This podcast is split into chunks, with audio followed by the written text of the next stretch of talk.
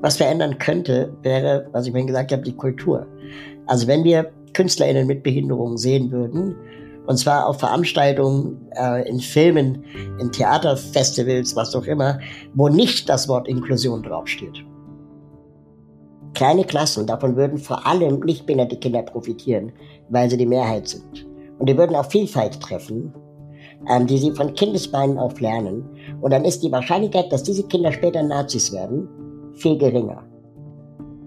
Hallo und herzlich willkommen. Mein Name ist Caroline Emke. Schön, dass ich Sie wieder begrüßen darf zu einer neuen Folge von In aller Ruhe, meinem Podcast für die Süddeutsche Zeitung.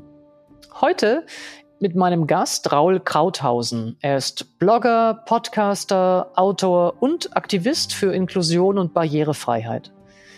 Mit ihm habe ich gesprochen über indiskrete, verletzende Fragen, über die Unsichtbarmachung von Menschen mit Behinderung und was eigentlich normal heißt.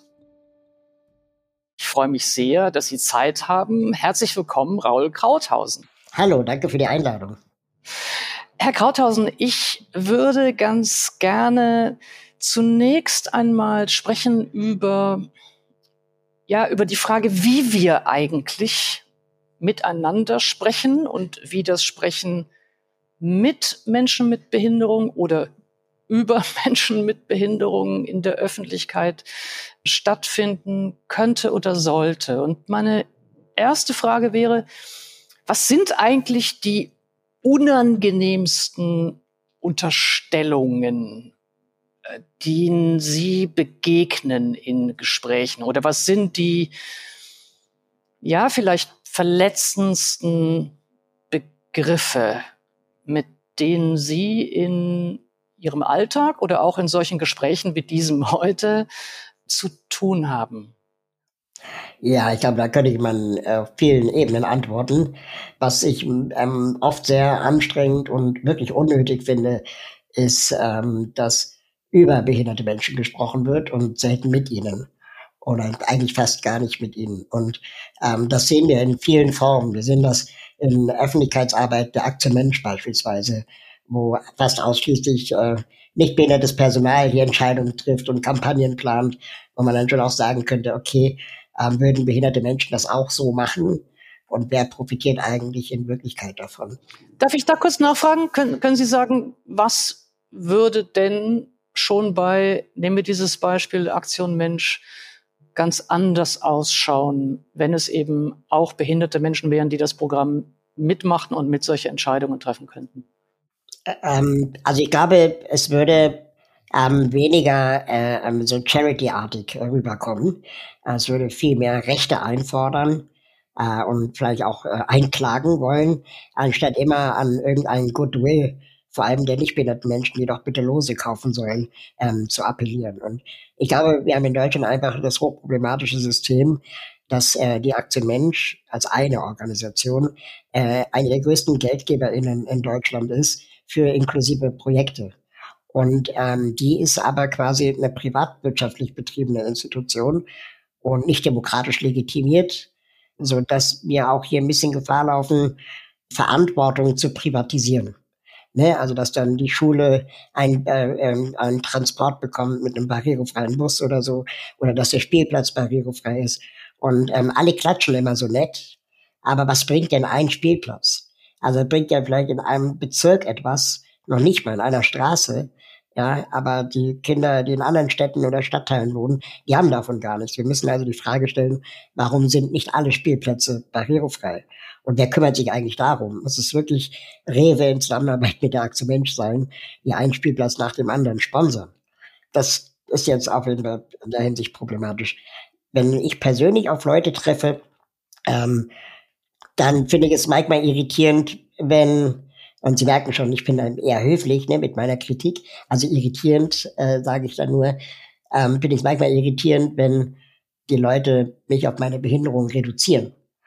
Also wenn sie dann zum Beispiel als Kennenlernfrage mich fragen, was genau äh, meine Behinderung ist, anstatt mich vorher nach meinem Namen zu fragen. Ähm, oder kann mich an eine Begegnung erinnern, da saß ich mal im Zug nach Hamburg und er mir gegenüber saß eine Person und ich sah ihren Blick an, dass sie äh, es nicht aushält, bis wir in Hamburg angekommen sind, mich nicht anzusprechen. Ich sehe sowas. Ja? Und ähm, die erste Frage dieser Person war, bei wem sind Sie in Behandlung? Wo ich dann auch denke, so, ja, das kann man jetzt beantworten, um das Gespräch schnell zu beenden. Und ich habe dann gesagt, gar nicht. Und Sie? Also ich stelle dann die Frage ganz gerne zurück. Und erst dann hat sie gemerkt, dass das äh, ziemlich daneben war. Aber dieses, diesen Anspruch zu haben, jetzt genau die Diagnose äh, äh lang und breit erklärt zu bekommen, ist sehr übergriffig, sehr häufig. Es ist interessant, weil es mir jetzt auch noch mal verdeutlicht, wie ähm, ja ich mit meiner eigenen Frage auch einen Teil schon völlig ausgeblendet hatte. Also ich habe ähm, nachgedacht über die Frage, wie sie angesprochen werden, was es für Gesprächssituationen gibt. Das, was Sie jetzt beschreiben, ist ja schon dem vorgängig. Das ist bevor überhaupt eine Frage gestellt wird, nämlich wie Blicke sind. Können Sie das vielleicht noch ein bisschen beschreiben, was es für ja eben Blicke sind, die die schon unangemessen sind, die diesem angesprochen werden oder den Begriffen, nach denen ich gefragt hatte, äh, ja schon vorausgehen. Also ich glaube, dass ähm, dadurch, dass wir als Gesellschaft den Umgang äh, miteinander nicht gelernt haben, also dass Menschen mit und Menschen ohne Behinderung sich im Alltag kaum begegnen, was strukturelle Gründe hat, äh, da kommen wir sicherlich noch drauf zu sprechen. Es ist natürlich, je älter wir werden, auch immer schwieriger, äh, sich auf etwas Neues einzulassen. Also wenn wir Kinder beobachten, wie sie mit Vielfalt umgehen, dann haben die damit oft viel weniger Probleme oder Unsicherheiten, äh, beziehungsweise wenn dann nur kurz und dann ist es für sie das neue Normal. Aber je älter wir werden und wenn wir beide jetzt, keine Ahnung, in unseren besten Jahren, wenn man das so sagen will, äh, ähm, aufeinander treffen, ähm, wenn wir jetzt beide aufeinander treffen würden und wir den Umgang miteinander nicht gelernt haben, dann ist natürlich klar, dass man fragt, also dass man neugierig ist. Die Frage ist nur, ob die Frage erlaubt ist in dem Moment. Also ich finde es schon grundsätzlich, egal ob die Person schwarz ist, ob sie behindert ist, äh, es ist einfach keine gute Kennenlernfrage zu fragen, was hast du oder wo kommst du her? Ähm, und ich denke, das sind so Mindeststandards, die, wir alle miteinander einhalten können. Ich habe auch kein Problem damit, über meine Behinderung zu reden. Ich bin ja auch quasi so eine Art Berufsbehinderter und, und kläre seit äh, fast 20 Jahren in dem Bereich auf, äh, dass es schon auch okay ist, äh, mich da zu befragen in so einem Podcast. Nur darf das nicht bedeuten, dass sie äh, oder wir Leute auf der Straße genauso ausfragen, die wir vielleicht gar nicht kennen. Und ein Beispiel fällt mir noch ein. Das sind oft die Leute, die am wenigsten Berührungspunkte mit Behinderung haben. Die benutzen dann Euphemismen. Also was wie Handicap, anders begabt, herausgefordert, Special Need, besondere Bedürfnisse. Und ähm, das offenbart eigentlich viel mehr, dass die Menschen keine Ahnung von der Materie haben, weil die Behindertenbewegung sich eigentlich schon seit Jahren darauf geeinigt hat, dass es Menschen mit Behinderung oder behinderter Mensch heißt. Und wenn wir uns fragen, warum haben die Menschen so eine Angst vor dem Wort behindert, dann argumentieren sie oft damit, dass auf dem Schulhof das als Schimpfwort gebraucht wird. Ne? So wie wir früher auf dem Schulhof, du bist ja schwul gesagt haben oder so. Oder das ist ja schwul. Was auch nicht okay ist. Und ich habe aber in meiner Begegnung mit Jugendlichen gelernt und auch verstanden, dass es nichts bringt, diese Wörter zu verbieten. Also äh, ich kann, wenn ich Jugendliche dabei erwische, wie sie oder hören sage, äh, sagen, nicht hören sage, wie sie das Wort behindert als Beleidigung gebrauchen, dann gehe ich manchmal zu denen hin und sage denen, pass auf, ist mir eigentlich scheißegal, wie du deine Freundinnen disst, ja, also geht mich auch nichts an, ich will nicht der, der Lehrer sein. Ich will einfach nur, dass du weißt, dass es Menschen mehr verletzen kann, als du vielleicht meintest. Und ähm, du hast, jetzt weißt du dieses, jetzt hast du dieses magische Wissen, ja, jetzt kannst du damit verantwortungsvoll umgehen, aber ich werde es dir nicht verbieten. Und genauso natürlich auch mit dem Wort schwul. Das sind ja Tatsachenbeschreibungen, sollten aber nicht als Beleidigung missbraucht werden. Es gibt ja bei der Schwulenbewegung oder LGBTIQ-Bewegung ähm, auch immer sprachpolitische Kontroversen oder Auseinandersetzungen, genau um diese Fragen mit, äh, wie geht man mit Begriffen um, die geäußert werden in der Absicht zu verletzen? Und kann man sie möglicherweise dann aber eben resignifizieren, indem man sie als, als Selbstbezeichnung aufnimmt und ist sozusagen das eine Form von, ja, von, von Abwehr äh, dieser Entwertung ist. Und das Wort schwul oder das Wort queer haben genau eben auch so eine, ja, so eine Bedeutungswandel erlebt, der sehr viel mit, mit Aktivismus zu tun hatte. Sie haben das mit dem Behind Wort behindert gerade geschrieben. Mich würde interessieren, wie das mit dem Wort Krüppel mhm. ist.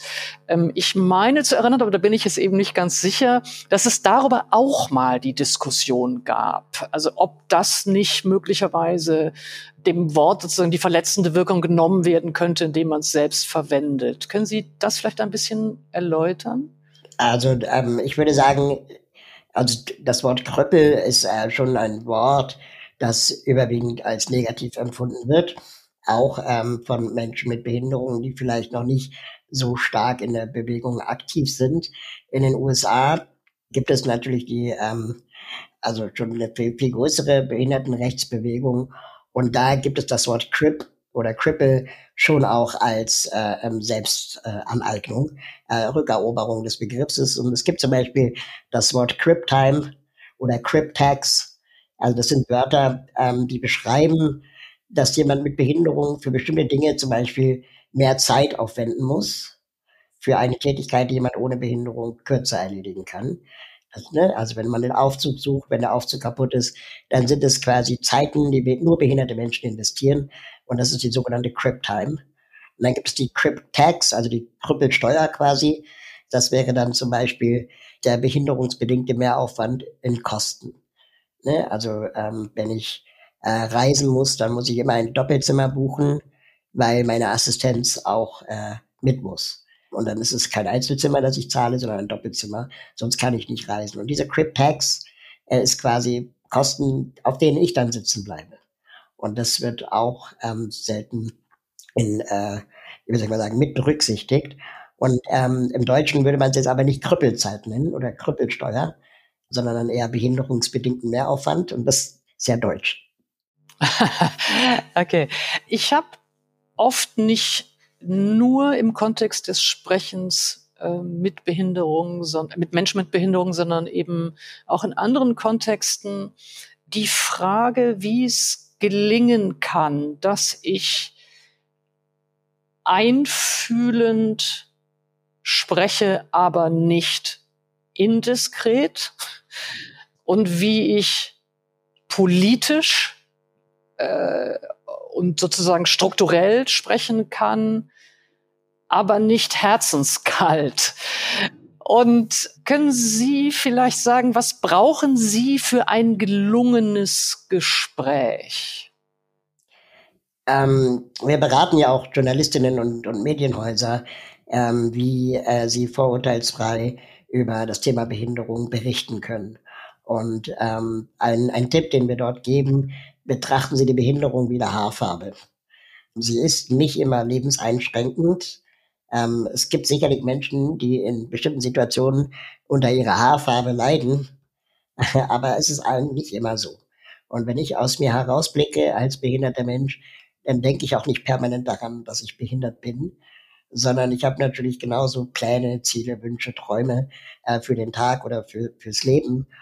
Und ähm, wenn man eine Behinderung wie eine Haarfarbe betrachtet, äh, dann ist die Haarfarbe vielleicht oft auch egal. Und dann interessiert einen vielleicht eher der Name oder wo geht's hin, was hat man vor, äh, wie, ähm, wo kommt man her, vielleicht auch, ähm, wenn man sich im Bus trifft. Und dann relativ schnell auf, auf das Thema kommen, worum es eigentlich geht. Also wir können zum Beispiel, wenn Sie mich jetzt einladen, äh, um über Inklusion zu sprechen, natürlich sehr gerne über Inklusion sprechen. Aber es ist dann vielleicht nicht immer angebracht, wie gesagt, als Kennenlernfrage meine persönliche Gesundheitsgeschichte zu erzählen.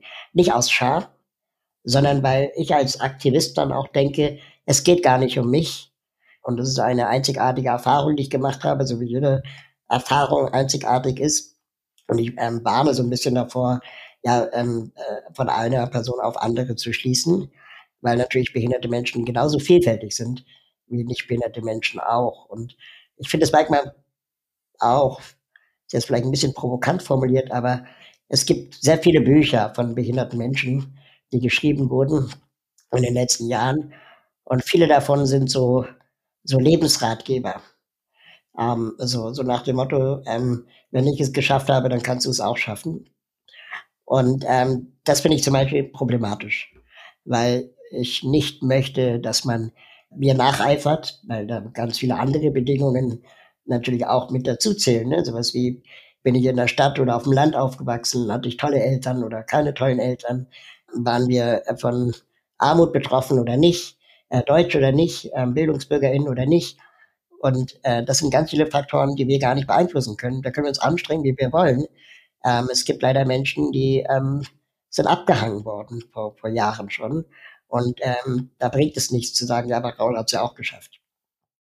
Ähm, es gibt manches, wenn ich Ihnen zuhöre, dass ich, ähm, und ich sage schon vorweg, natürlich die Analogie und der Vergleich hinkt immer, aber dass ich kenne ähm, vom Sprechen als queere Person also einerseits diese Indiskretion und das, das Nachfragen nach ähm, persönlichen ja, also, Erfahrungen. Wie ist das eigentlich? Erzählen Sie doch. Ja, genau. Wie ist das eigentlich? Ja, und äh, äh, äh, bist du wirklich ganz sicher, dass du nie mit einem Mann schlafen würdest? Und dann, wenn man dann sagt, doch, mit Brad Pitt, doch, dann ist eine komplette Konfusion.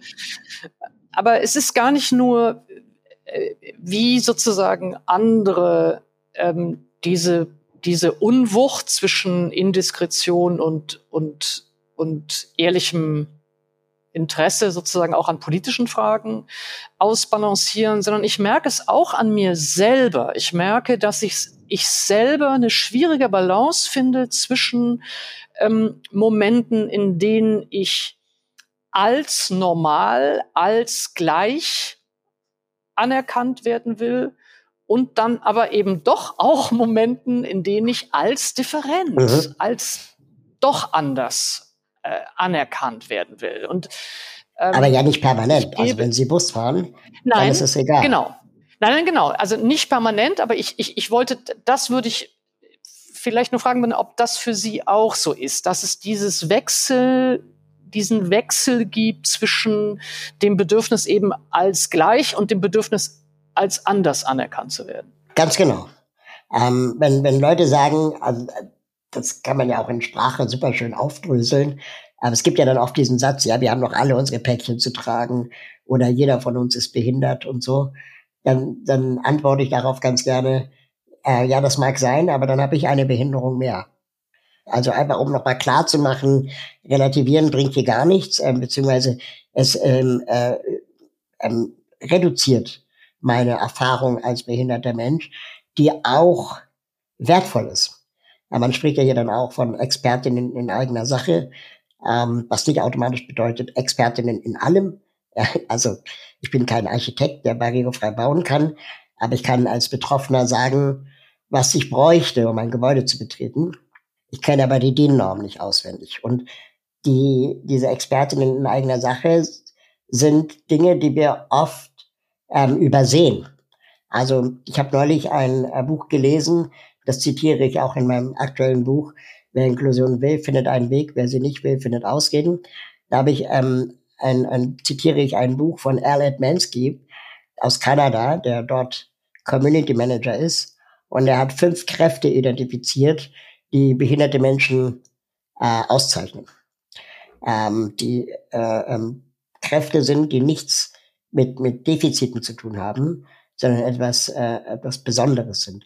Zum Beispiel, das ist eine meiner Lieblingskräfte, die Kraft der Kreativität. Also es gibt ja kaum eine Gruppe in, in, auf der Welt, die so permanent auf Barrieren stößt wie Menschen mit Behinderung. Und wenn ich von A nach B will, egal wohin, dann muss ich immer automatisch so einen Plan B im Kopf haben, was mache ich denn, wenn der Aufzug kaputt ist, wenn der Rollstuhl kaputt ist, äh, wenn, keine Ahnung, das Gebäude nicht barrierefrei ist. Ich habe die ganze Zeit so einen so einen Algorithmus in meinem Kopf laufen, der mich immer irgendwie ähm, ja davor bewahren soll oder will, vor irgendeiner Sackgasse zu stehen. Und das macht kreativ. Ne? Also es gibt dann zum Beispiel, ich habe äh, Assistenz und die begleiten mich oft. Und dann denke ich manchmal, okay, wenn du jetzt die drei U-Bahn-Stationen mit der U7 fährst, dann dauert es so lange, am Hermannplatz oder Südstern ähm, mit dem Aufzug zu fahren, weil die fünf Kinder werden ja auch mitfahren wollen. Dann kannst du die drei Stationen auch zu Fuß fahren. Für mich als E-Rolli-Fahrer kein Problem. Äh, meine Assistenten, die fluchen dann aber, weil die dann einfach drei U-Bahn-Stationen laufen müssen. Und äh, das sind so, so Beispiele.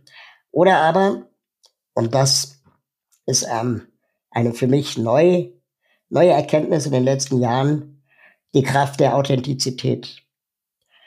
Also es gibt ja jeder von uns, das klingt jetzt wieder so relativierend, aber jeder von uns hat irgendeine Unzulänglichkeit, die er oder sie in sich kennt und äh, zu denen er oder sie nicht gerne steht ähm, vielleicht den wenigsten Leuten davon erzählt hat oder gar niemandem. Und ähm, wenn mich Leute fragen oder wenn Leute zu mir sagen, ich an deiner Stelle könnte das nicht oder ich bewundere, wie du das alles schaffst, dann habe ich das früher als Verletzung empfunden. Dann dachte ich, ach so, du würdest dich also an meiner Stelle umbringen. Aber inzwischen bin ich zu der Erkenntnis gekommen, dass die Leute eher über sich sprechen. Dass sie sich quasi die äh, Kraft wünschen, ähm, für sich selbst zu, ihrem, zu ihrer Unzulänglichkeit zu stehen, wie ich zu meiner Behinderung stehe. Und es gibt Menschen mit unsichtbaren Behinderungen, mit chronischen Erkrankungen. Ähm, es gibt äh, ähm, dunkelhäutige Menschen, die noch white passen können, also noch als weiß durchgehen. Ähm, es gibt Menschen, die ihre, ihr Vielfaltsmerkmal verstecken können, auch queere Menschen tun das ja oft, einfach um jetzt bloß nicht ein Gesprächsthema zu sein. Und das tun sie dann meistens auf eigene Kosten. Also ne, man tut sich selbst weh, selbstverletzend. Wenn ich aber versuchen würde, meine Behinderung zu verstecken, kann ich mich auf den Kopf stellen. Und dann bin ich aber ein Rollstuhlfahrer auf dem Kopf. Das heißt, die einzige Option, die ich ja habe, ist akzeptieren. Und diese Akzeptanz ist eine Stärke. Ähm, ich gehe mit Würde aus dem Haus und mache mir nicht so die Sorgen, was die anderen über mich denken könnten. Natürlich auch tagesformabhängig, aber ähm, ich glaube, wenn Leute sagen, ich an deiner Stelle könnte das nicht oder ich bewundere, wie du das alles schaffst, dann wünschten sie eigentlich diese Stärke für sich selbst. Ja, das ist, ähm, also ich gehe mit Würde aus dem Haus, ist, ist ähm, ja, sehr beeindruckend, glaube ich, für mich, aber sicherlich auch für. Ist auch eine Frage, denn natürlich, das braucht ja auch Zeit, ne? Also, ich habe ja das Glück, dass ich geburtsbehindert bin. Das heißt, ich kenne es gar nicht anders. Und natürlich gibt es auch Momente in meinem Leben und gab es vor allem, wo ich haderte mit meiner Behinderung. In der Pubertät, auf Kuschelpartys, beim Sport und so, ja, das ist ja völlig klar. Im Dating bin ich auch eher auf der Ersatzbank gewesen als ähm, jetzt irgendwie Beuteschema. Und das dauert vielleicht alles länger. Es ist auf jeden Fall anders. Und ähm, da äh, ist es, glaube ich, schon auch wichtig, den Menschen dann auch die Unterstützung zu geben, dass sie nicht das Gefühl haben, sie sind allein. Was nicht bedeutet, man muss sie jetzt lieben, ja, aber ähm, so dieses, ich lasse dich mit deinem, mit deinen Schmerzen nicht alleine. Aber ich kann sie dir nicht nehmen.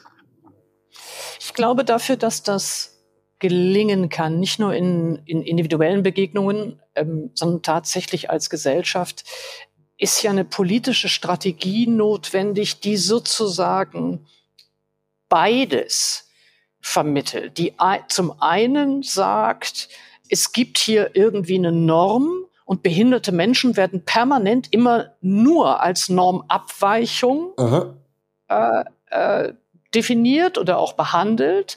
Und das muss man natürlich irgendwie kritisieren. Also man muss sozusagen kritisieren, dieses einfach immer nur als Normabweichung gesehen zu werden.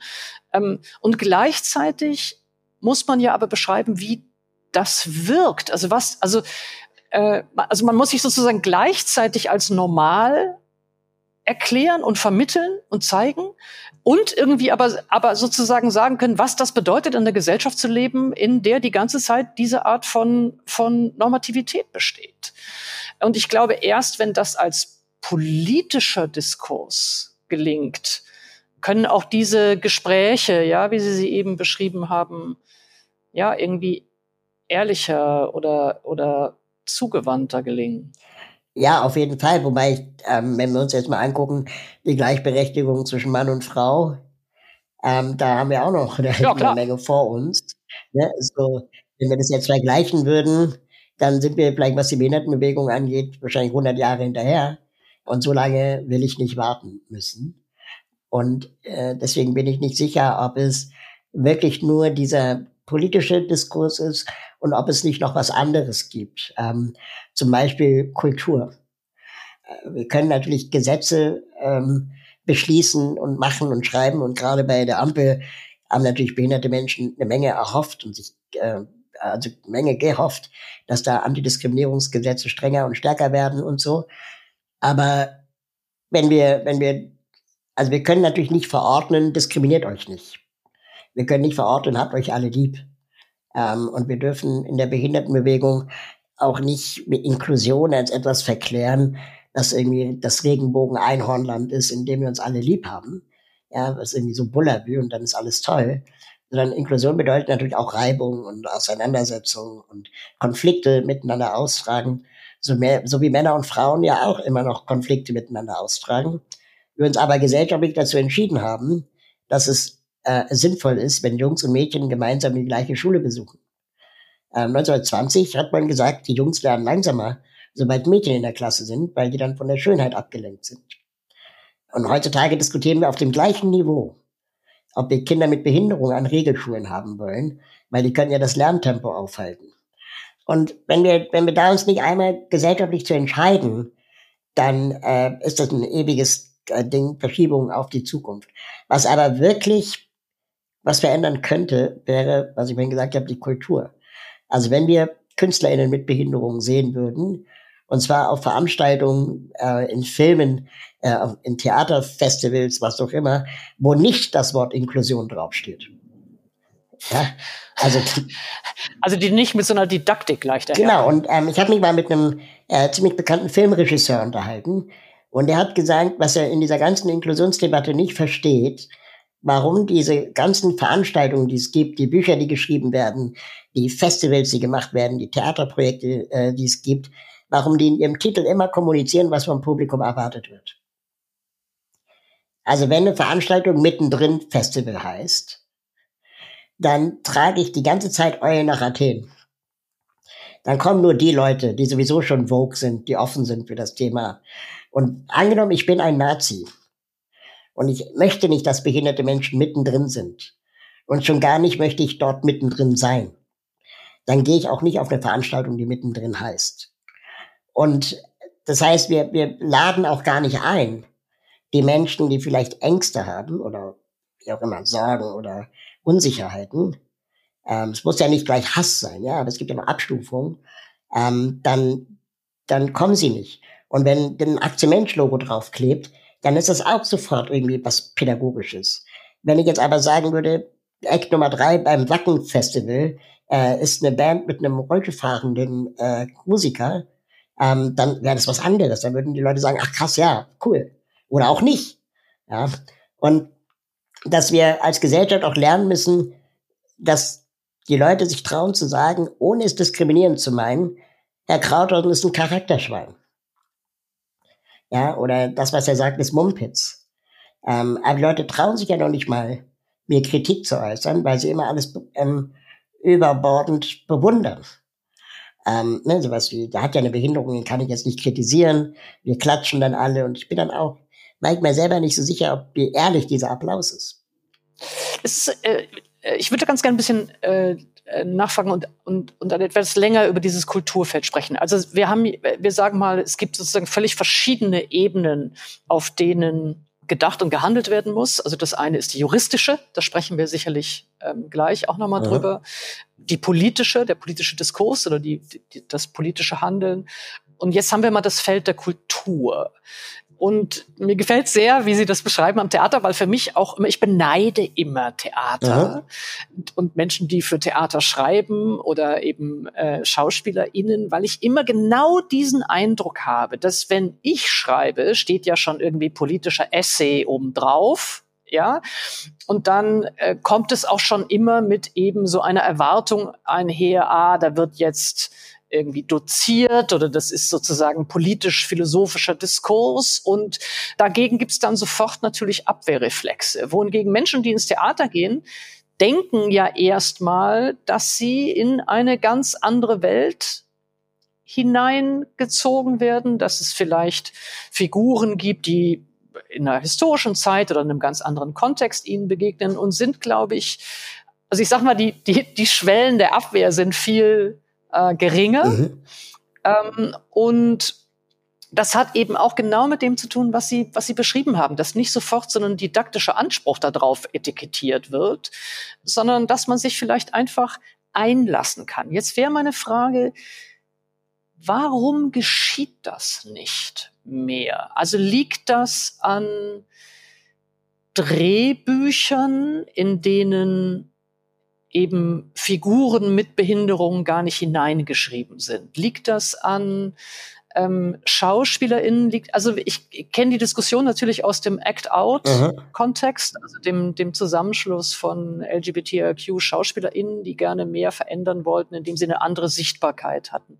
Woran liegt die Unsichtbarkeit von behinderten Menschen im Theater oder im Film? Also ich glaube, dass es ein relativ neues Phänomen ist, dass ähm, überhaupt behinderte Menschen in den Medien auftauchen. Ähm, also neue, sagen wir mal, die letzten 20, 30 Jahre, wo ähm, behinderte Menschen auch für sich selber zunehmend sprechen, eigene Formate haben äh, und wenn es Social Media ist und so weiter. Und ähm, man hat sehr lange und macht es bis heute noch, ich zuletzt äh, erinnere ich mich äh, an einen Film in der ARD-Mediathek, ähm, wo, wo, wo man eher nicht behinderte SchauspielerInnen in einen Rollstuhl setzt ähm, und sie eine Behinderung spielen lässt, anstatt einen behinderten SchauspielerInnen zu suchen. Und die, die Standardausreden der FilmemacherInnen sind immer, ja, wir haben keinen gefunden. Und dann denke ich, ja, das ist dann aber vielleicht auch nicht gut genug gesucht. Ähm, weil natürlich gibt es Datenbanken wie Rollenfang Berlin beispielsweise, wo man SchauspielerInnen mit Behinderung finden kann.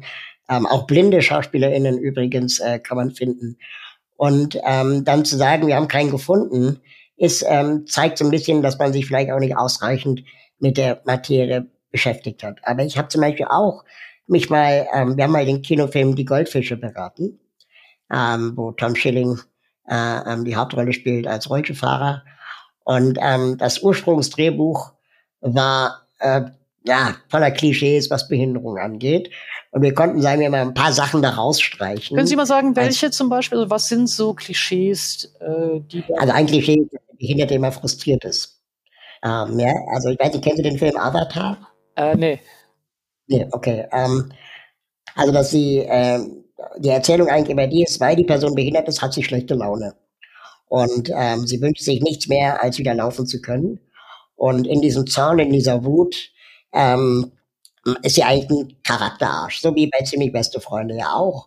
Ähm, ne, der ist einfach ein Arschloch, aber Millionär, wo die behinderten Menschen sagen, es gibt sehr wenige behinderte Millionärinnen. Ähm, so, warum reden wir nicht mal über gesellschaftliche Probleme? Ähm, und aber auch nicht alle sind Charakterärsche. Genau, und dieser, dieser Angry Cripple, das ist ja auch so wie Angry Black Women, ne, gibt's ja auch, äh, gibt's eben auch den Angry Cripple als Klischee. Und in vielen Filmen lösen ähm, viele Filme mit dem Thema Behinderung, zum Beispiel Heidi und Clara, alter Klassiker, Kinderfilm, enden zum Beispiel damit, dass die Behinderung geheilt wird. Ja, also äh, Heidi engagiert sich so stark für Clara und plötzlich kann Clara wieder laufen. Und äh, wir erfahren aber eigentlich nichts über Clara, außer dass sie schlechte Laune hat. Oder still ist oder traurig oder einsam. Und bei Die Goldfische war das so, dass der Charakter ähm, vorher ein erfolgreicher Banker war und dann einen Autounfall hat und dann frustrierter Banker ist. Und ähm, wir haben gesagt, naja, vielleicht war er vorher schon frustrierter Banker, äh, muss ja nichts mit der Behinderung zu tun haben. Und dann haben die denen auch so gezeigt, dass er ein frustrierter Banker ist. Und das ist natürlich eine leichte Abschwächung, aber trotzdem ähm, hätte man den Schauspieler mit Behinderung finden können. Und dann sagen die MacherInnen von diesem Film, ja, aber der spielt ja die ersten zehn Minuten ohne Behinderung. Und dann sagte ich, naja, bei Benjamin Button hat Brad Pitt auch ein Baby spielen können. Ähm, also ihr könnt mir nicht erzählen, dass das nicht geht. Ähm, und äh, da jetzt immer zu sagen, ja, aber die zehn Minuten, da war das nötig. Die Wahrheit dahinter ist sehr häufig, und das wusste ich auch nicht, dass in der deutschen Filmförderlandschaft das so funktioniert, dass du nur dann Geld bekommst, wenn du als Filmeproduktion nachweisen kannst, dass du erfolgreiche Schauspieler hast. Äh, äh, schon fest gebucht. Also Jella Hase, Tom Schilling, Moritz Bleibtreu und, und wie sie alle heißen, Elias Mbarek. Das sind die deutschen SchauspielerInnen, die gerade im Trend sind. Und wenn du die quasi buchst, dann ist es leichter, eine Filmförderung zu bekommen. Wenn du jetzt sagen würdest, wir nehmen einen neuen, unbekannten Schauspieler mit Behinderung, dann sind die Filmförderungen oft verunsichert und sagen dann, ja, aber das ist kein, kein Einschalthit, also keine Garantie für, für, dass die Leute da reingehen. Und so haben wir letztendlich auch kaum noch Gelegenheiten, neue Talente zu identifizieren, außer in Nebenrollen. Und ähm, da zu glänzen ist natürlich noch schwieriger.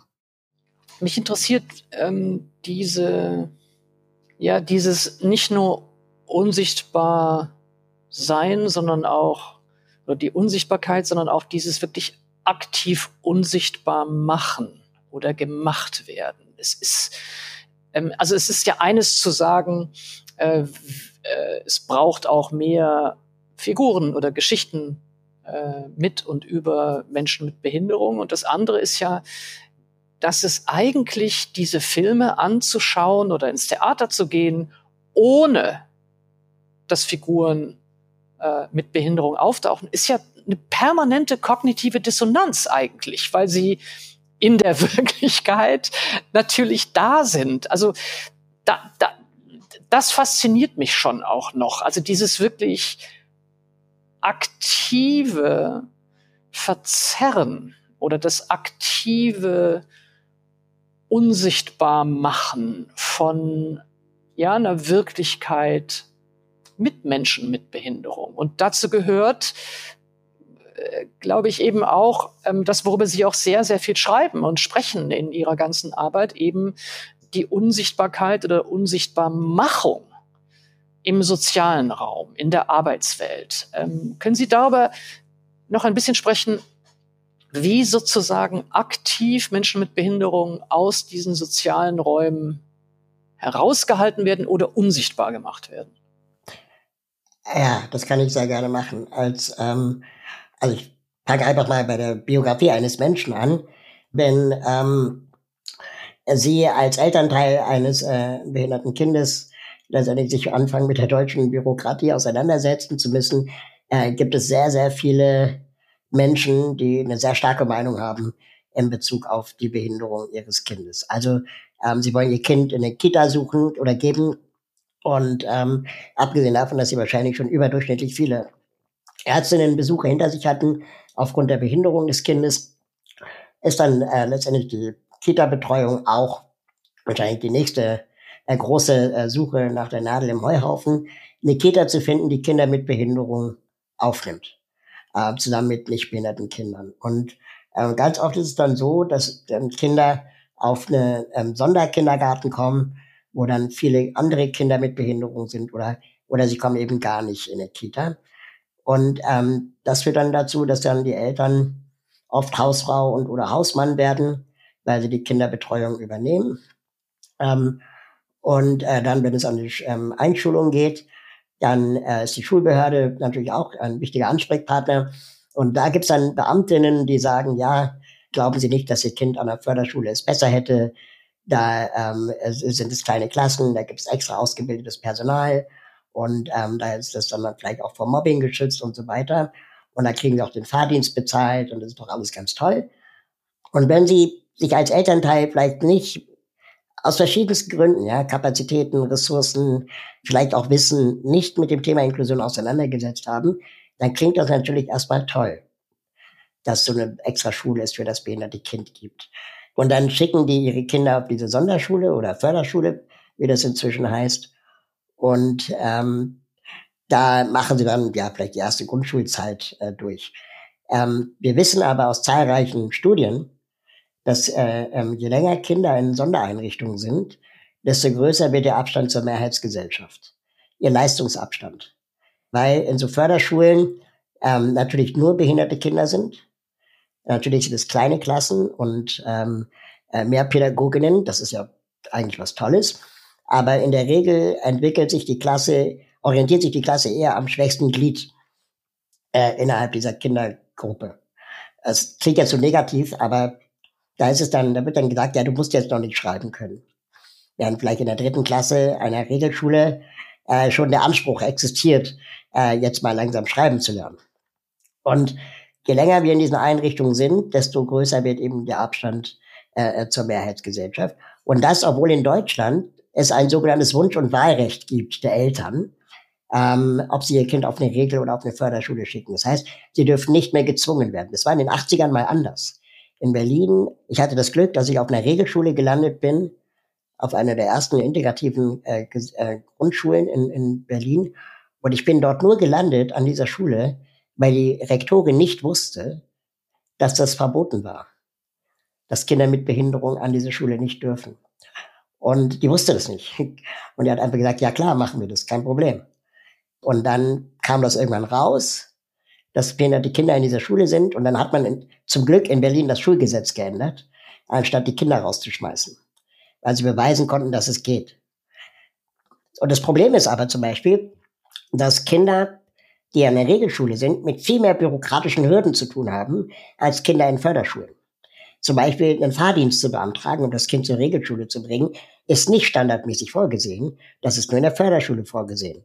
Oder Therapie in der Schule zu bekommen, ist nur in der Förderschule vorgesehen. Also es wird sozusagen suggeriert, dass es eine Wahl gäbe. Genau, aber, aber die Wahl ist nicht gleichberechtigt. So wird es in dem einen Fall unbedingt erschwert und damit wird sozusagen der Druck erhöht, dass die Kinder auf eine Förderschule kommen. Kann ich noch eine Frage, einen Schritt nochmal ja. zurückstellen, weil Sie erwähnt haben, dass es sozusagen das Gespräch gibt, häufig ähm, zwischen eben ähm, äh, Beamtinnen und eben den Eltern von einem Kind mit Behinderung und ähm, äh, die dann eben erklären, ja, also es gibt irgendwie die Förderschule und das klingt für die Eltern irgendwie erstmal ganz gut.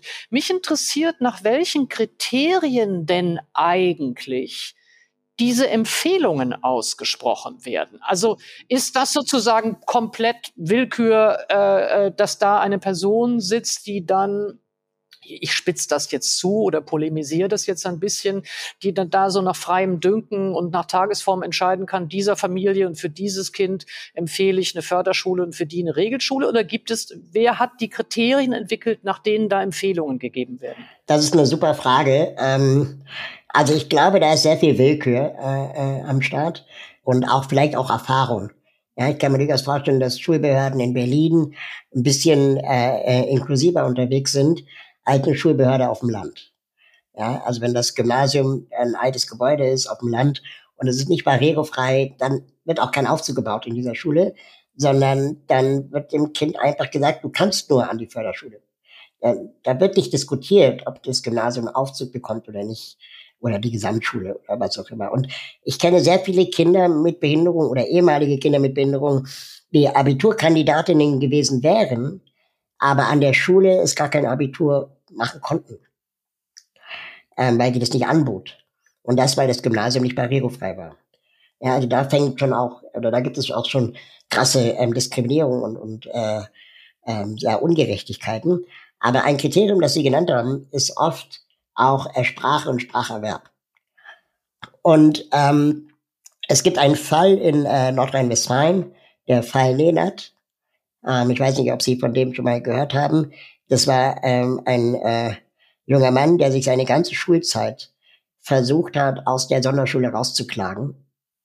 Ähm, und am Ende seiner Schulzeit, nach der zehnten Klasse, hat er endlich vor Gericht Recht bekommen und einen Schadensersatzanspruch äh, ähm, gehabt, ähm, auf verlorene Lebenschancen, weil die Schulbehörde ihn quasi dauerhaft in dieser Sondereinrichtung hielt ähm, und dadurch Lebenschancen ihm genommen wurden.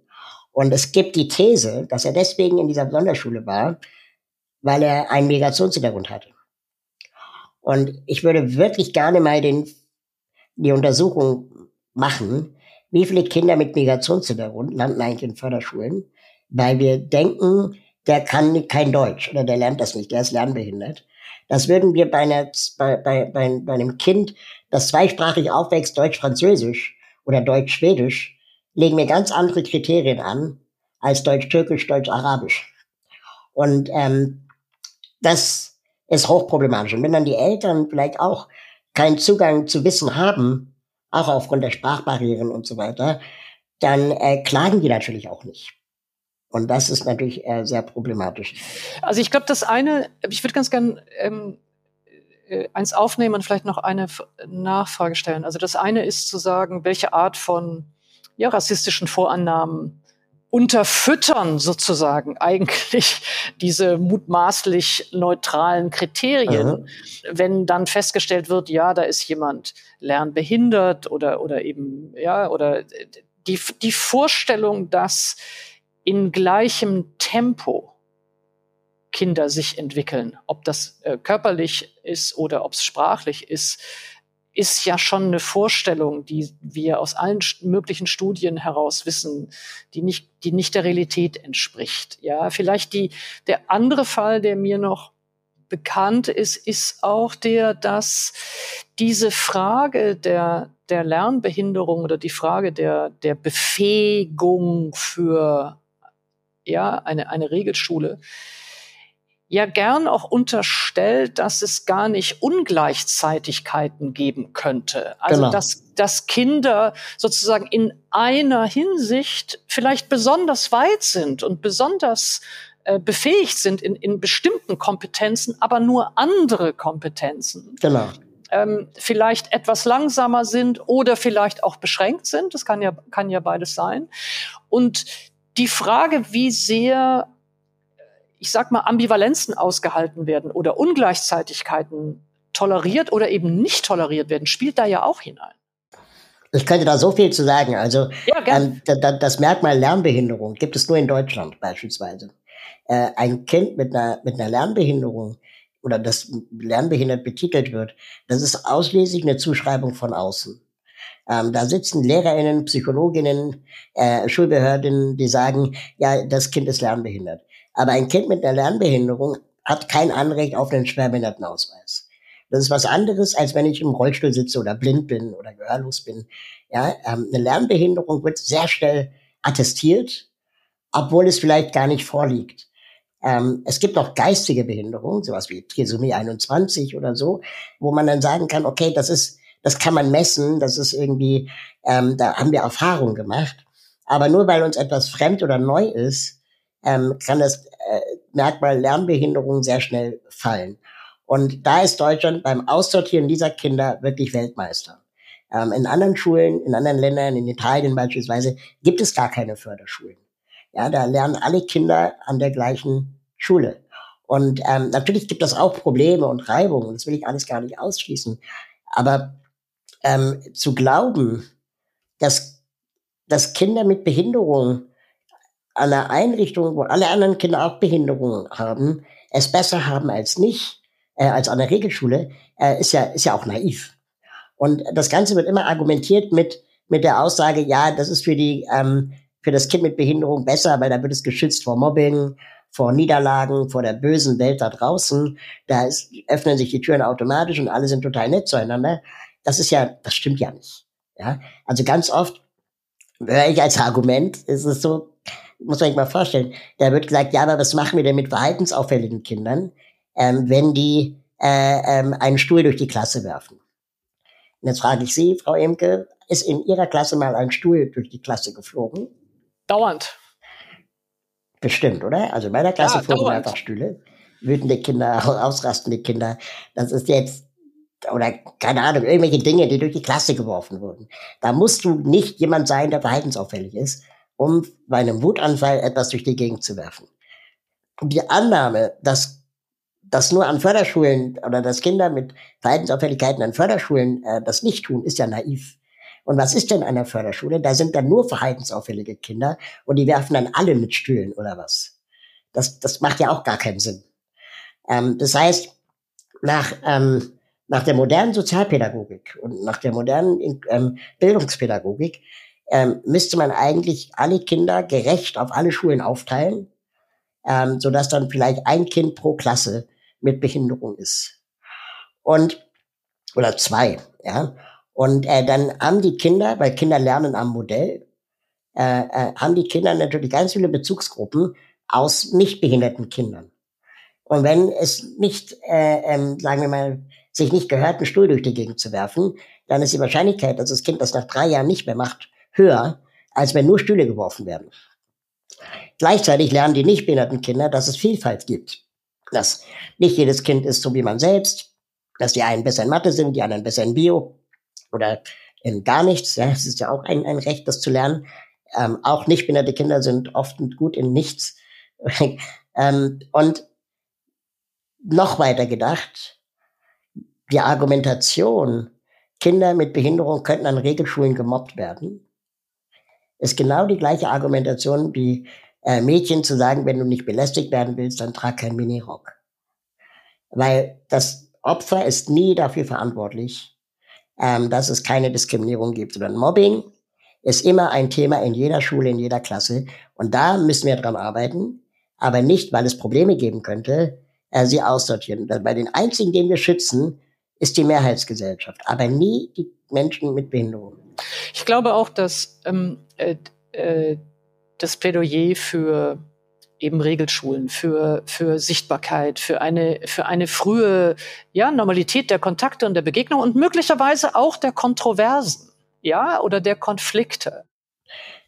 Deine Kollegin Anne Gerstorf, die auch eine Behinderung, mit Behinderung lebt ähm, und Expertin ist für Inklusion am Arbeitsmarkt, die hat mal gesagt, ähm, äh, auch Menschen mit Behinderung haben ein Recht auf Niederlage. Und das ist so wichtig, immer sie davor zu schützen und bewahren zu wollen, ist genau die Diskriminierung, die wir nicht äh, brauchen. Ja, und ich erinnere zum Beispiel, dass ich in der Grundschule wurde mit der Klasse ein Ausflug gemacht. Allein da geht's schon los, um äh, als eben nicht behinderte Kinder in einen Kontext zu kommen, wo es Behinderte gab also Kinder in dem Fall, also äh, Kinder mit Behinderung und die, wenn ich das richtig erinnere, glaube ich, irgendein ein Theaterprojekt hatten oder so. Und es war komplett unvorbereitet und auch äh, für mich verstörend nicht die Menschen mit Behinderung, sondern die absolute blanke Unfähigkeit und das Unwissen, wie man sich selber da jetzt verhalten sollte. Ja, was hilfreich, was nicht hilfreich. War wie so eine Art Zoobesuch, ne? Ganz genau, das ja. wollte ich sagen.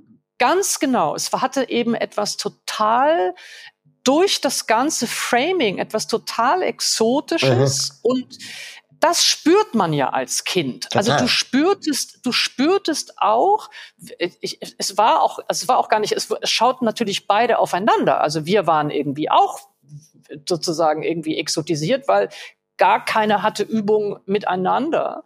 Und das ist für mich auch, das ist eine, eine, eine dieser Erfahrungen, die für mich total klar macht, das geht eben nicht. Also nee. es geht nicht, dieses abgeschiedene, ähm, vielleicht sprechen wir jetzt darüber auch, eben nicht nur die, die Sonderschulen oder Förderschulen, sondern auch die Werkstätten. Ja. Also in denen, das ist ja der nächste Komplex oder der nächste Alterskontext, in dem wieder diese Unsichtbarmachung stattfindet und in dem immer noch dieses ja exotische, abgeschiedene, äh, mutmaßlich schützende Raum erfunden wird. Genau, also das Behinderung, also einfach mal an, an Sie gefragt, wie viele Menschen mit Down-Syndrom kennen Sie als Individuen? Eins. Okay, immerhin. Also eine Person. Aber in dem Fall, das ist jetzt. Weil die tauchen meistens in Gruppen auf.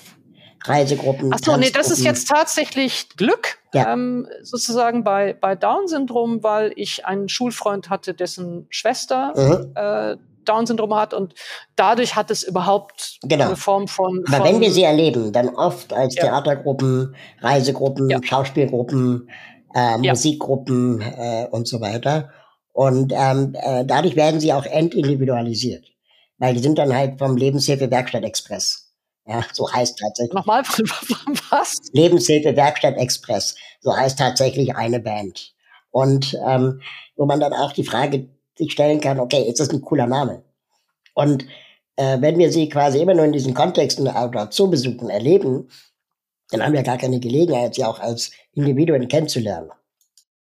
Und äh, weil Sie das gerade gesagt haben, ähm, äh, Werkstätten äh, und dann die Zeit nach der Schule quasi, wenn Kinder an der Förderschule sind, dann haben die vielleicht einen Hauptschulabschluss oder einen Realschulabschluss, selten ein Abitur. Es gibt nur sehr wenige Sonderförderschulen, ähm, wo man das Abitur machen kann. Zum Beispiel die Stephen Hawking Schule ist eine der wenigen Schulen, die Abitur anbietet. Und äh, viele von den Kindern mit Behinderung, die landen dann eben in sogenannten Berufsbildungswerken. Das sind dann wieder Sondereinrichtungen, äh, wo Menschen mit Behinderung mit einem längeren Zeitraum vielleicht einen Handwerks-IHK-Abschluss machen können. Zum Beispiel Bibliothekar oder Grafikdesign oder Buchbinderei oder was auch immer. Und wenn sie dann mit dieser Ausbildung fertig sind, erleben sie es aber eben auch oft, dass sie keinen Job finden am allgemeinen Arbeitsmarkt und zufällig der gleiche Träger, der sowohl die Förderschule betrieben hat, als auch das Berufsbildungswerk betrieben hat, zufällig auch eine Behindertenwerkstatt hat.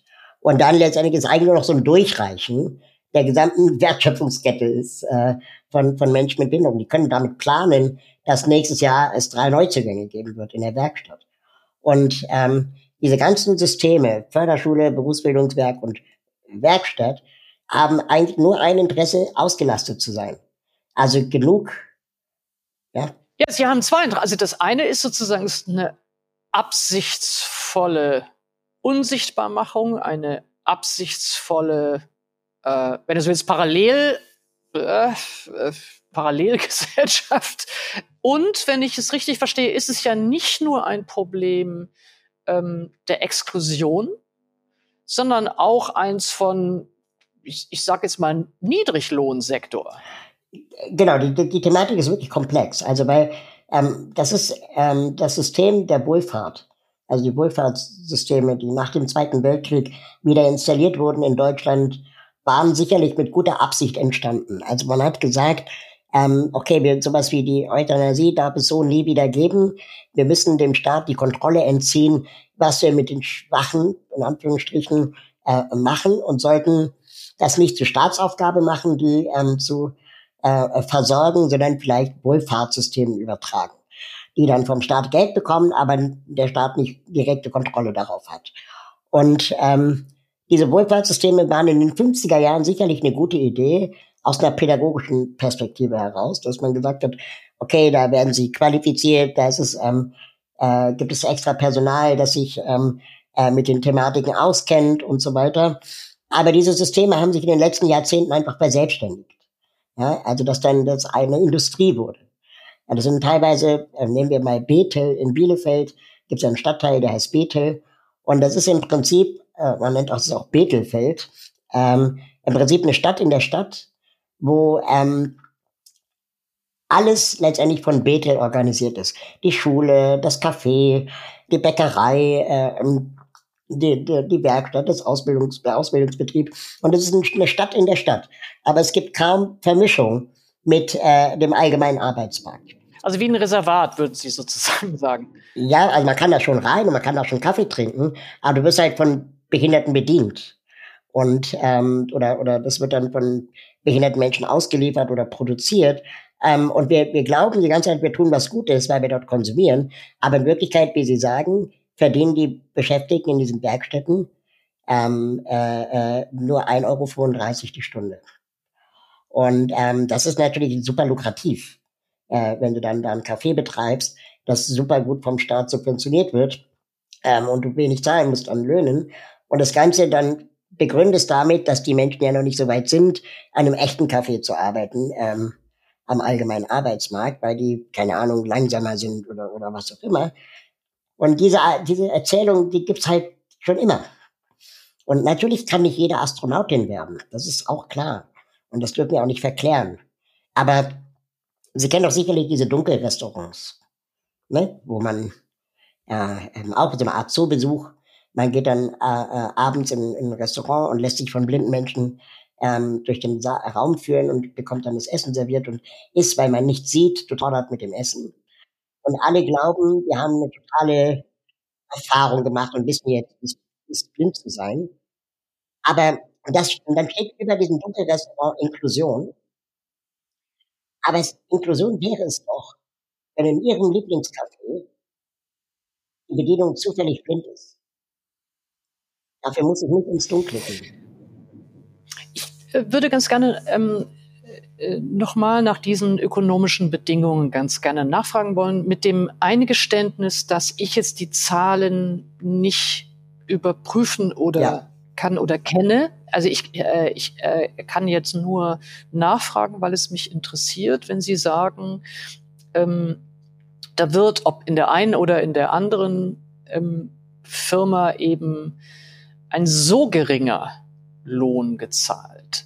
Was, also wer vertritt in dem Fall die Rechte von behinderten Angestellten ähm, um Mindestlohn, um, um, um erhöhte äh, Bezahlung? Wer vertritt die Rechte? Das ist, wäre meine eine Frage. Und ähm, woran, ja, also wo, was sind da die Schwellen oder die Hindernisse, eine bessere Bezahlung zu erreichen?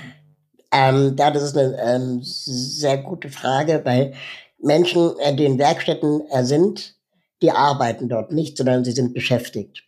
Das heißt, äh, sie fallen gar nicht unter das Arbeitnehmerinnengesetz ähm, und können dadurch auch sich von Gewerkschaften nicht vertreten lassen.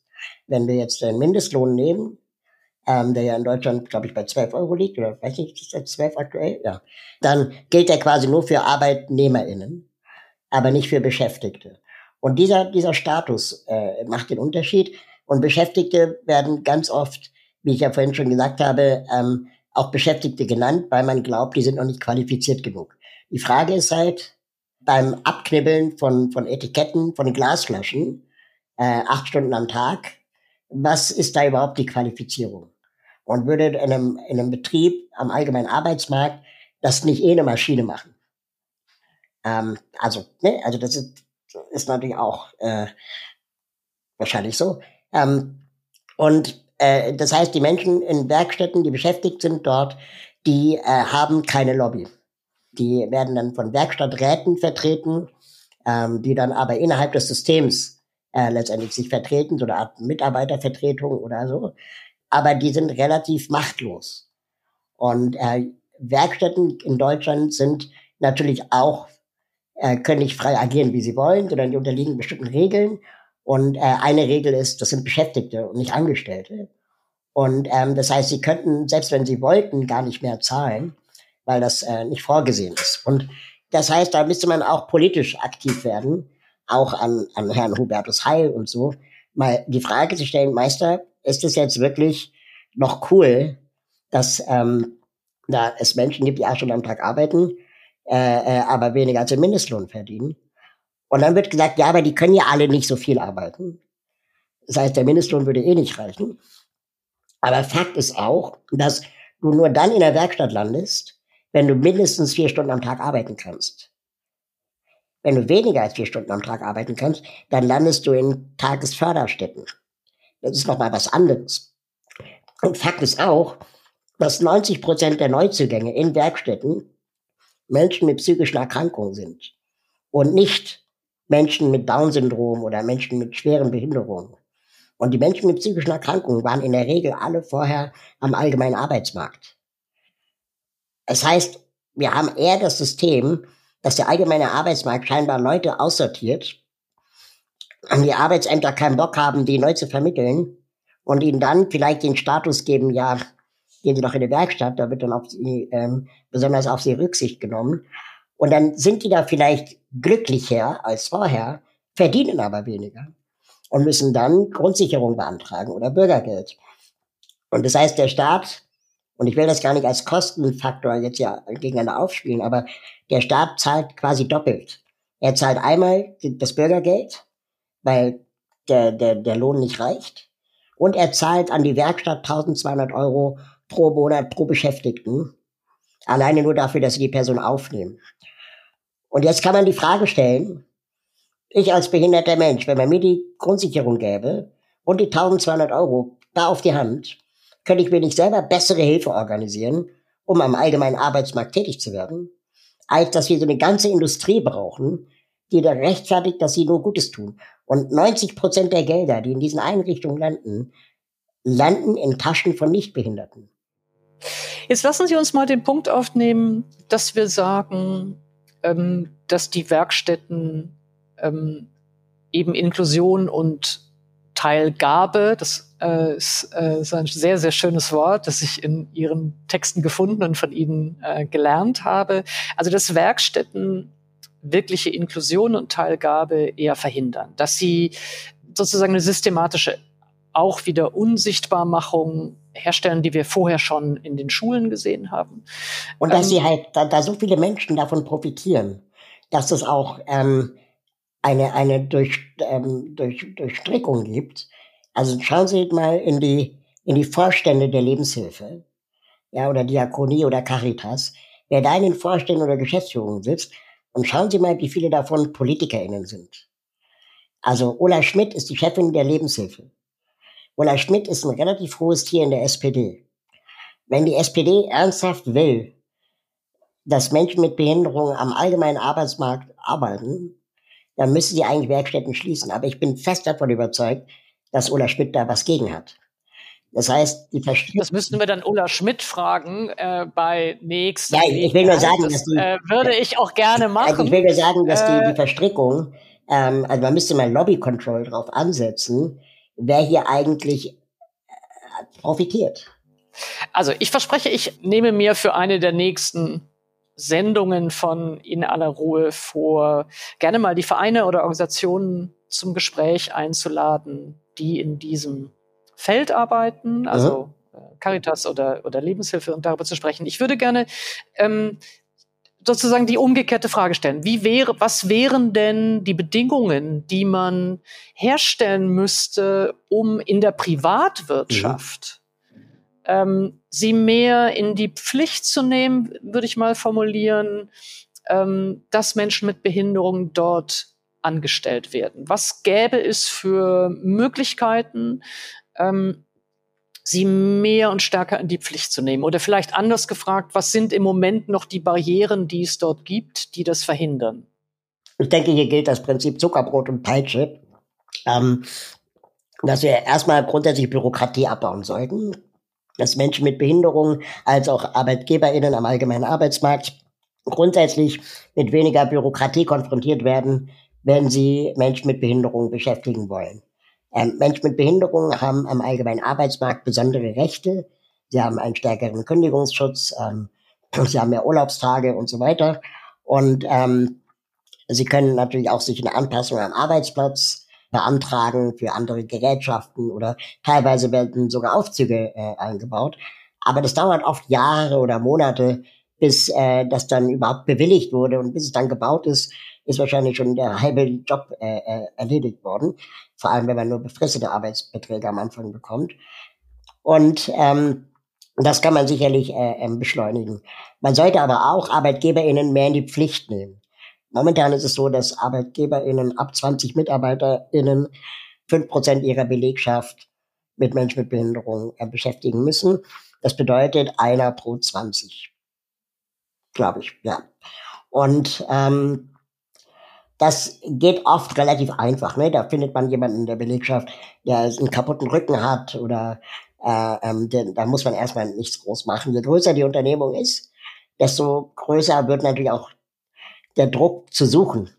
Ja, also die Telekom, die Deutsche Post, äh, Galeria Kaufhof, die viele Menschen mit Behinderung beschäftigen, äh, die haben dann auch eigene Strukturen dafür geschaffen, wo sie jetzt Leute mit Behinderung finden oder ähm, wie sie die auch verwalten innerhalb ihrer Personalmanagements. Das große Problem sind KMUs, kleine und mittlere Unternehmen, die ähm, bei diesen 20 MitarbeiterInnen ungefähr sind, die lieber eine Ausgleichsabgabe bezahlen, also eine Art Strafabgabe, wenn sie ihre Quoten nicht erfüllen, ähm, als jemand mit Behinderung zu suchen und oder zu beschäftigen. Und die sind eben so billig, dass sich das eher lohnt. Das ist, glaube ich, finde ich, der wichtige Punkt, 300 Euro den man nochmal erläutern müsste. Genau. genau, 300 Euro im Monat äh, muss man als Arbeitgeber in zahlen, wenn man keinen behinderten Menschen beschäftigt hat, pro Nicht-Beschäftigten.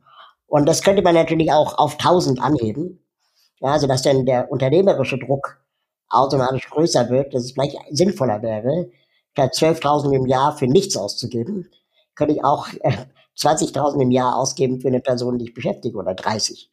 Und das könnte auch, ähm, so war das zumindest mit meinen vergangenen ersten Berufserfahrungen, drei Jahre, bis zu drei Jahre lang vom Amt gefördert werden. Ja, also dass dann 50 Prozent meines Lohns ähm, das Arbeitsamt bezahlt hat, damit ich quasi in der Firma ankommen kann. Ähm, das hat auch ganz gut funktioniert. Ich weiß gar nicht, ob das bei mir nötig gewesen wäre. Ich war damals beim RBB. Ähm, aber die hatten halt Strukturen, die wissen, wie man das beantragt. Und dann haben die das halt mitgenommen. Aber würde man jetzt quasi sagen, die Ausgleichsabgabe muss erhöht werden, ähm, dann wäre der nächste Schritt zu sagen, wenn es um die Qualifizierung geht von Menschen mit Behinderung, Ausbildungsbetriebe, Ausbildungsstätten, wie inklusiv sind die eigentlich? Ja, also wie inklusiv ist die European Media School oder Electronic Media School vom RBB. Ähm, wie inklusiv ist eigentlich äh, ähm, die Ausbildung zur Informatikkauffrau für SAP? Und äh, wenn da keine, kein qualifiziertes Personal nachkommt, dann ist es natürlich auch leicht für ArbeitgeberInnen zu sagen, wir würden Menschen mit Behinderung beschäftigen, aber wir finden keine. Könnten Sie an der Stelle vielleicht, weil wir jetzt gerade ähm, auch sehr äh, zu Recht, glaube ich, ähm, über die konkreten Regelungsbedarf sprechen und auch ähm, äh, darüber sprechen, dass in Anführungsstrichen, um es jetzt mal salopp zu sagen, nur Aufklärung eben nicht reicht, sondern dass es schon äh, ja wirkliche Regelungen und, und, und politische Vorgaben braucht. Ich würde aber an der Stelle trotzdem gerne einmal noch mal nachfragen wollen, was dazu eigentlich alles gehört zu barrierefreien Arbeitsplätzen, aber eben auch überhaupt einem barrierefreien Alltag, dass wir noch einmal vielleicht, ähm, vielleicht Sie beschreiben, äh, äh, ja, welche Barrieren da überall noch sind, ähm, die konkret abgebaut gehören. Also die Barrierefreiheit hängt ja ganz oft damit zusammen, ähm, was für eine Behinderung beziehungsweise was für eine Umgebung äh, die Menschen mit Behinderung vortreffen oder haben. Ne? Also ähm, ähm, Behinderung ist immer ein Wechselspiel aus der eigenen Verfassung ja, ähm, und der Umwelt. Wenn wir beide jetzt hier diesen Podcast aufzeichnen und wir beide auf unseren Stühlen sitzen, dann ist es bei Ihnen ein Bürostuhl und bei, oder ein Holzstuhl und bei mir ist ein elektrischer Rollstuhl. Es liegt gerade eigentlich keine Behinderung vor. Wenn ich jetzt gehörlos wäre, könnten wir diesen Podcast nur mit Dolmetschung äh, äh durchführen. Und das wäre quasi dann die Barrierefreiheit, äh, die dann extra angeschafft werden muss. Das heißt, das ist oft etwas sehr Individuelles. Es gibt aber natürlich auch Wechsel, also Wechselspiele. Ähm, in dem Gebäude, in dem wir arbeiten, ähm, da gibt es äh, sechs Aufzüge.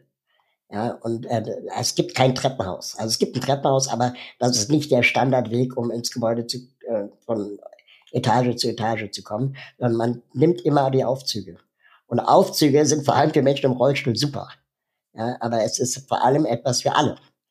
Dann die Türen gehen automatisch auf, weil da, als das Gebäude gebaut wurde, wussten sie, dass wir dort arbeiten werden.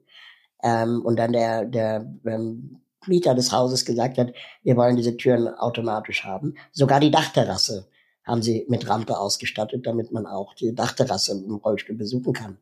Ähm, und das heißt, das ist natürlich eine sehr luxuriöse Barrierefreiheit. Aber es gibt zum Beispiel, obwohl es auf jeder Etage Toiletten gibt, gibt es nur auf jeder dritten Etage rollstuhlgerechte Toiletten.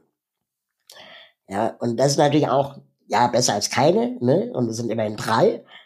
Aber nicht auf jeder Etage. Aber auf jeder Etage gibt es eine Unisex-Toilette. Und da kann man schon auch die Frage stellen, wie konnte das eigentlich passieren? Ähm, und ich würde das jetzt ungern zu einem großen Thema machen, aber äh, ich bin froh, dass es überhaupt welche gibt und ich sogar die Wahl habe zwischen dreien. Aber wenn ich jetzt. Aber es sollte ja kein Nullsummenspiel sein. Also es sollte ja nicht sozusagen die, die einen Marginalisierten gegen die anderen, sondern äh, Barrierefreiheit heißt eben barrierefrei. Genau, und wenn ich jetzt blind wäre, da bräuchte ich keine rollstuhlgerechte Toilette. Da bräuchte ich dann vielleicht eher ein Leitsystem ähm, oder akustische Ansage im Aufzug und so weiter, die es auch gibt. Ähm, das heißt, Barrierefreiheit hat natürlich verschiedene äh, Merkmale. Viele von uns sind ja ComputerarbeiterInnen äh, heutzutage. Ähm, das heißt, viele dieser Barrierefreiheitsthematiken sind dann auch oft mit dem Smartphone oder mit dem Laptop ähm, lösbar. Da gibt es dann extra Brailleschrift für, für blinde Menschen oder Sprachausgabe für blinde Menschen. Und wir haben einen Kollegen, der ähm, nicht so gut ist äh, mit Schriftsprache aufgrund seiner Behinderung und der natürlich genauso die Sprachausgabe und Spracheingabe benutzt wie unsere Blindenkolleginnen, obwohl er nicht blind ist. Das meine ich mit Wechselspiel. Also es gibt da natürlich auch äh, äh, Lösungen und Möglichkeiten, gerade mit der Digitalisierung und künstlichen Intelligenz, die, die wesentlich besser sind als, als vor zehn Jahren. Ja, und ich glaube, das, was, was sozusagen implizit in, in all dem auch das Thema ist, ist natürlich die Frage, ob ähm, über Behinderung nur als Risiko nachgedacht wird, nur als Gefahr. Ja, das ist ja sehr, sehr stark, auch gerade im Gesundheitssektor oder in der ganzen Frage von pränataler Diagnostik ähm, gibt es genau ja auch dieses, dieses, diese Form des Denkens, in der eben Behinderung nur als Abweichung und als Risiko äh, oder als, als Leid unterstellt wird oder ob über das ganze soziale Feld nachgedacht wird. Und das ist, glaube ich, das, was Sie jetzt gerade ganz stark auch betonen bei der Frage der Barrierefreiheit am, am Arbeitsplatz. Also das Problem eben nicht in Menschen mit Behinderung zu sehen, sondern in einer Gesellschaft, die diesen Menschen kein gutes Leben oder gutes Arbeiten ermöglicht.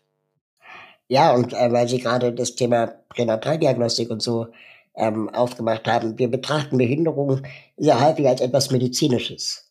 Ne? Also etwas, das ähm, geheilt werden muss, das weggemacht werden muss, ähm, das verhindert werden muss. Aber 97 Prozent der Behinderungen, die wir erleben, sind erworbene Behinderungen. Durch Alter, durch Erkrankungen, durch Unfälle.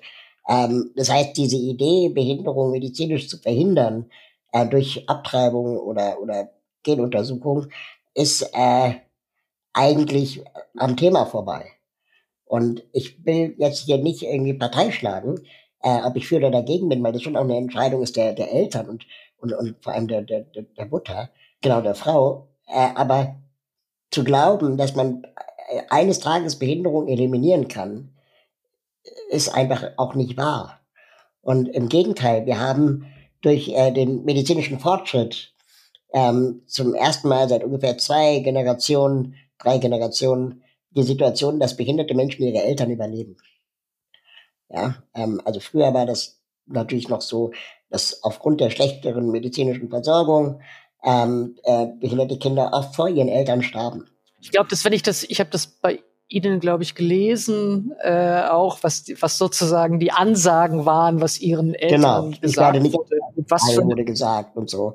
Und das wird übrigens den Eltern immer noch gesagt. Ähm, jetzt bin ich 43 ähm, ich weiß gar nicht, ob der Arzt noch lebt, der das gesagt hat, ja, aber so dieses, diese ähm, Annahmen, dass Behinderung immer etwas Leidvolles ist, ist auch ähm, sehr problematisch. Und ich glaube, wenn wir Behinderung eher als etwas sehen, das man menschenrechtlich betrachtet, also dass wir eben Diskriminierung verhindern müssen, dass wir Barrieren äh, beseitigen müssen, ähm, physische Barrieren, juristische Barrieren, bürokratische Barrieren, dann kommen wir insgesamt auch äh, wesentlich weiter, weil Barrierefreiheit als solche hat noch keinen nicht behinderten Menschen eingeschränkt. Ja, wir alle genießen Untertitel auf Netflix. Wir alle freuen uns, dass am Hauptbahnhof es einen Aufzug gibt. Wir ärgern uns, wenn der voll ist. Ja, ähm, also das, das sind, das, das sind ja Gemeinsamkeiten, wo es egal ist, wie sich jemand fortbewegt oder wie jemand einen Film konsumiert. Ähm, Fakt ist, es ist technisch möglich und dann kann man und sollte man das auch entsprechend machen. Beim Thema Barrieren, da wollte ich vielleicht noch einen wichtigen Aspekt ähm, mitgeben.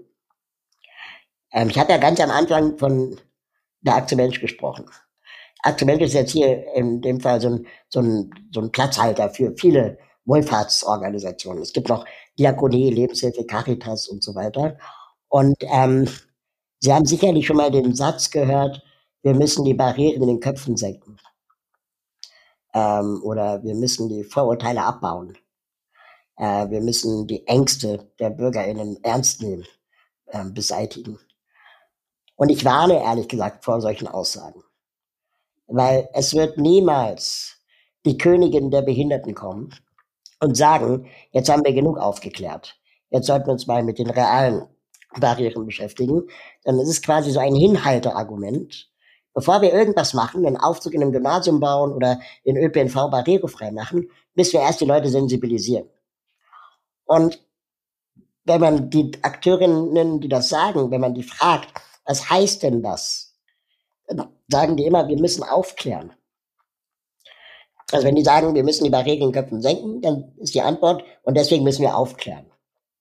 Und was ist Aufklärung? Plakate, Werbespots, Broschüren, Festivals, die alle irgendwie heißen, mittendrin, überall, für alle, was auch immer. Ähm, und wenn, wenn man sich die Erzeugnisse, die Botschaften dieser Veranstaltungen, Broschüren und Kommunikationsmaßnahmen anschaut, dann sind es immer Binsenweisheiten, die erzählt werden. Also die Binsenweisheit, dass Kinder mit Behinderung auch ein Recht auf Spielplätze haben. Es gibt niemanden da draußen, der sagt, nee, ist nicht so. Und wenn ich aufkläre, dann sind es aus Kommunikationssicht riesige Streuverluste in der Kommunikation, weil wen kläre ich denn auf? Meine Nachbarin, äh, den Produzenten dieses Podcasts. Was soll, was, was soll er denn jetzt machen, wenn da steht, Spielplätze müssen barrierefrei sein? Er oder sie wird nicken und sagen, ja, stimmt. Aber er ist nicht derjenige, der es beauftragt. Also es ist interessant, weil ich bin natürlich so ein klassischer Typus für äh, ja, sozusagen mein, mein Leben, mein Arbeiten, mein Sprechen, mein, mein, mein Schreiben. Iris natürlich übrigens auch, äh, ist natürlich mit den Mitteln ja der Sprache und eben der Intervention ähm, Aufklärung zu betreiben. Also ich würde das ungern, also ich höre, ich, vielleicht muss ich erstmal nachdenken und die Klappe halten. Also ich glaube, was ähm, Aber mein Reflex, ja. mein Reflex wäre jetzt erstmal zu sagen, ähm, ja, das soll sich doch gar nicht ausschließen und vielleicht kriegen wir eben ohne Aufklärung und ohne Sensibilisierung nicht die Zustimmung zu den Maßnahmen, von denen wir glauben, dass sie dringend nötig sind. Ich würde, glaube, äh, ich würde ähm, gerne andersrum. Ich soll die Klappe nee, Ich halten, würde oder? gerne andersrum argumentieren.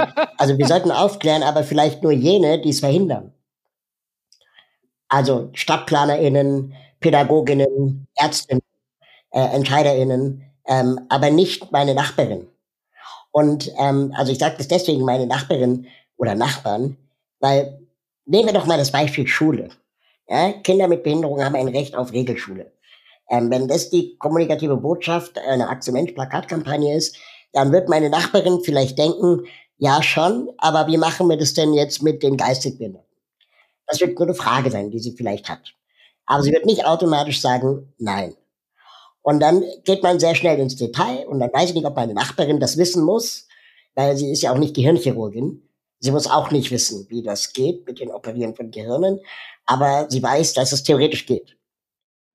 Aber das ist doch nur ein Argument gegen dumme Aufklärung sozusagen oder gegen, gegen irgendwie Kampagnen, die jetzt Selbstläufer sind. Aber das sind, sind diese Kampagnen, die die, die Aktienmensch macht.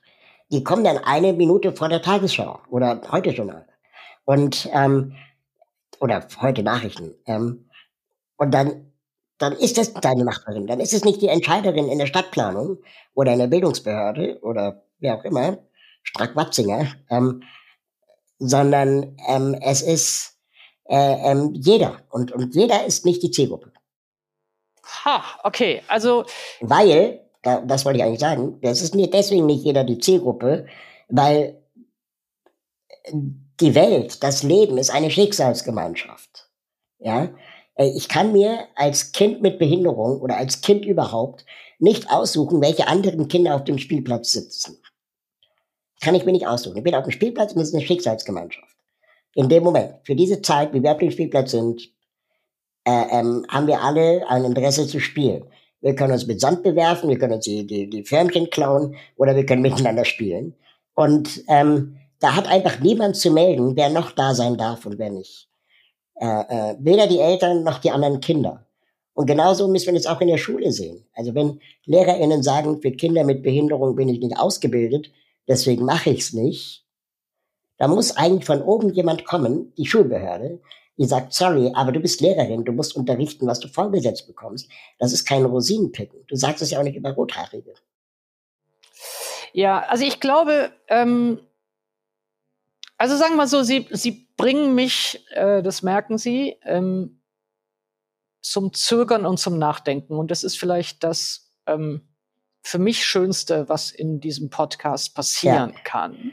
Ich würde vielleicht nur gerne markieren, worüber ich nachdenke. Gerne. Ja, der, der Teil, der über den, und ich meine mit Nachdenken wirklich nachdenken, also nicht, dass ich jetzt äh, sozusagen stur an dem bleibe, was ich vorher gedacht habe, sondern ich glaube, dass ich jetzt erstmal denke, aber ich finde gut, wenn die Nachbarin nachfragt. Und ich finde gut, wenn die Nachbarin irgendwie sagen kann, ja, aber was ist denn dann mit äh, den geistig Behinderten? So, ja, also wenn die bei dem Gespräch über Regelschule nachfragen kann. Ähm, und was ich mir ähm, stellt als Frage ist eben tatsächlich und ist die Zielgruppenfrage. Und ich teile erstmal nicht, dass es sozusagen die Zielgruppe immer nur diejenigen sein sollten, die auch entscheiden können, sondern meine Vorstellung von politischer Willensbildung oder demokratischer Willensbildung ist, dass es eben in unterschiedlich fragmentierten öffentlichen Räumen ähm, äh, diese Fragen verhandelt werden können, auch wenn ich nicht in einer einzelnen besonderen ja. machtvollen Entscheiderposition sitze. Aber ich äh, verstehe oder lerne von Ihnen, dass das natürlich auch eine Gedulds, also sozusagen, dass das dann auch irgendwann mal eine Zeitfrage ist und dass es eine gewisse Dringlichkeit gibt und dass man vielleicht in unterschiedliche Räume oder mit unterschiedlichen Zielgruppen unterschiedlich kommunizieren muss, ja. um zu verhindern, dass es an bestimmten Stellen blockiert ja. wird. Ja, und ich würde vielleicht gerne das offen lassen, weil ich einfach noch nachdenken muss und von Ihnen lerne. Aber ich würde es ganz gerne vielleicht an einem auch realen Fall oder an einer realen Situation festmachen, ähm, über die Sie auch geschrieben und gesprochen haben, nämlich ähm, die Frage des Umgangs mit behinderten Menschen in Katastrophensituationen. Das eine ist sicherlich das, was wir auch erlebt haben, nämlich in der Pandemie.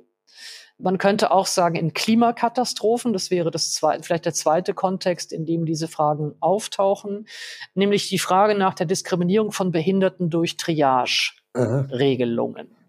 Und da könnten Sie jetzt sagen, und das würde ich in Ihrer Dringlichkeit absolut verstehen, da geht es wirklich darum, äh, in die Räume hinein zu kommunizieren, die das da entscheiden. Ja, nach welchen, nach welchen Vorgaben, nach welchen Kriterien wird eigentlich in den Krankenhäusern dann entschieden, äh, äh, unter Verknappung von Ressourcen, wer da behandelt wird. Ähm, und trotzdem würde ich denken, dass das ein Themenfeld ist, von dem ich mir wünschen würde, dass es mehr gesamtgesellschaftlich überhaupt nur wahrgenommen würde als Problem. Ja, ähm, das ist mir jetzt ein äh, kompletter Themenerweiterung, äh, jetzt über äh, Katastrophen und Triage zu reden. Ich hatte jetzt an Ahrtal gedacht, ähm, wo ja auch über 100 Menschen äh, ertrunken sind. Zwölf davon hatten eine Behinderung, das heißt zehn Prozent. Zehn Prozent der ertrunkenen Menschen äh, waren in einer Lebenshilfeeinrichtung und sind ertrunken. Und ähm, die Feuerwehr hatte die BetreiberInnen noch am Nachmittag gewarnt, es wäre sinnvoll, hier zu evakuieren. Es wurde nicht gemacht und dann starben diese Menschen.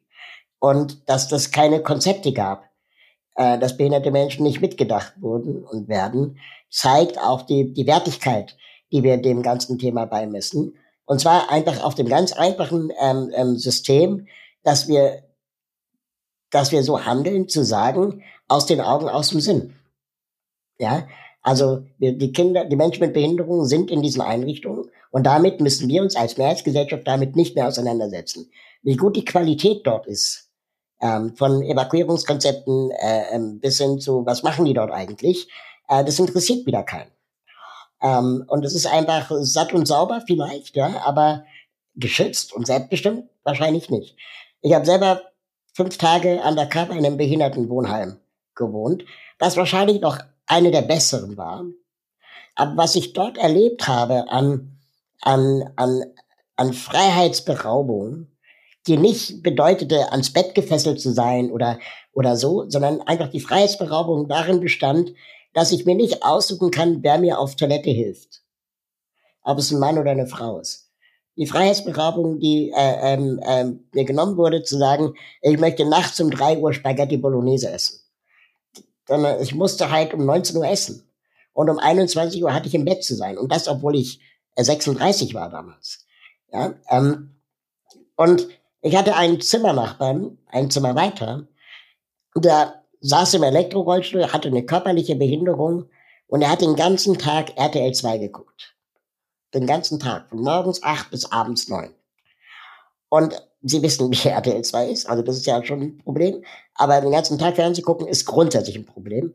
Ähm, und ich habe ihn gefragt, wollen wir nicht mal rausgehen? Und dann sagt er zu mir, ja, aber ich traue mich nicht. Und rausgehen bedeutet, wir gehen zu Netto, ja. Also das ist jetzt auch keine Revolution, sondern wir gehen mal einkaufen. Und dann ähm, habe ich gesagt, wieso traust du dich nicht? Und dann meinte er, ich habe Angst, mit meinem Rollstuhl umzukippen. Der war fünf Jahre schon in dieser Einrichtung. Und dann habe ich gesagt, gut, wir können ja jemanden fragen, der uns begleitet, damit, falls du umkippst, irgendwie du Hilfe hast. Und dann meinte er, nee, ich traue mich nicht zu fragen. Warum nicht? Na, weil die haben ja eh keine Zeit für mich. Das heißt, er wohnt in einer Einrichtung, wo die Türen automatisch auf und zu gehen, in seinem mentalen Gefängnis.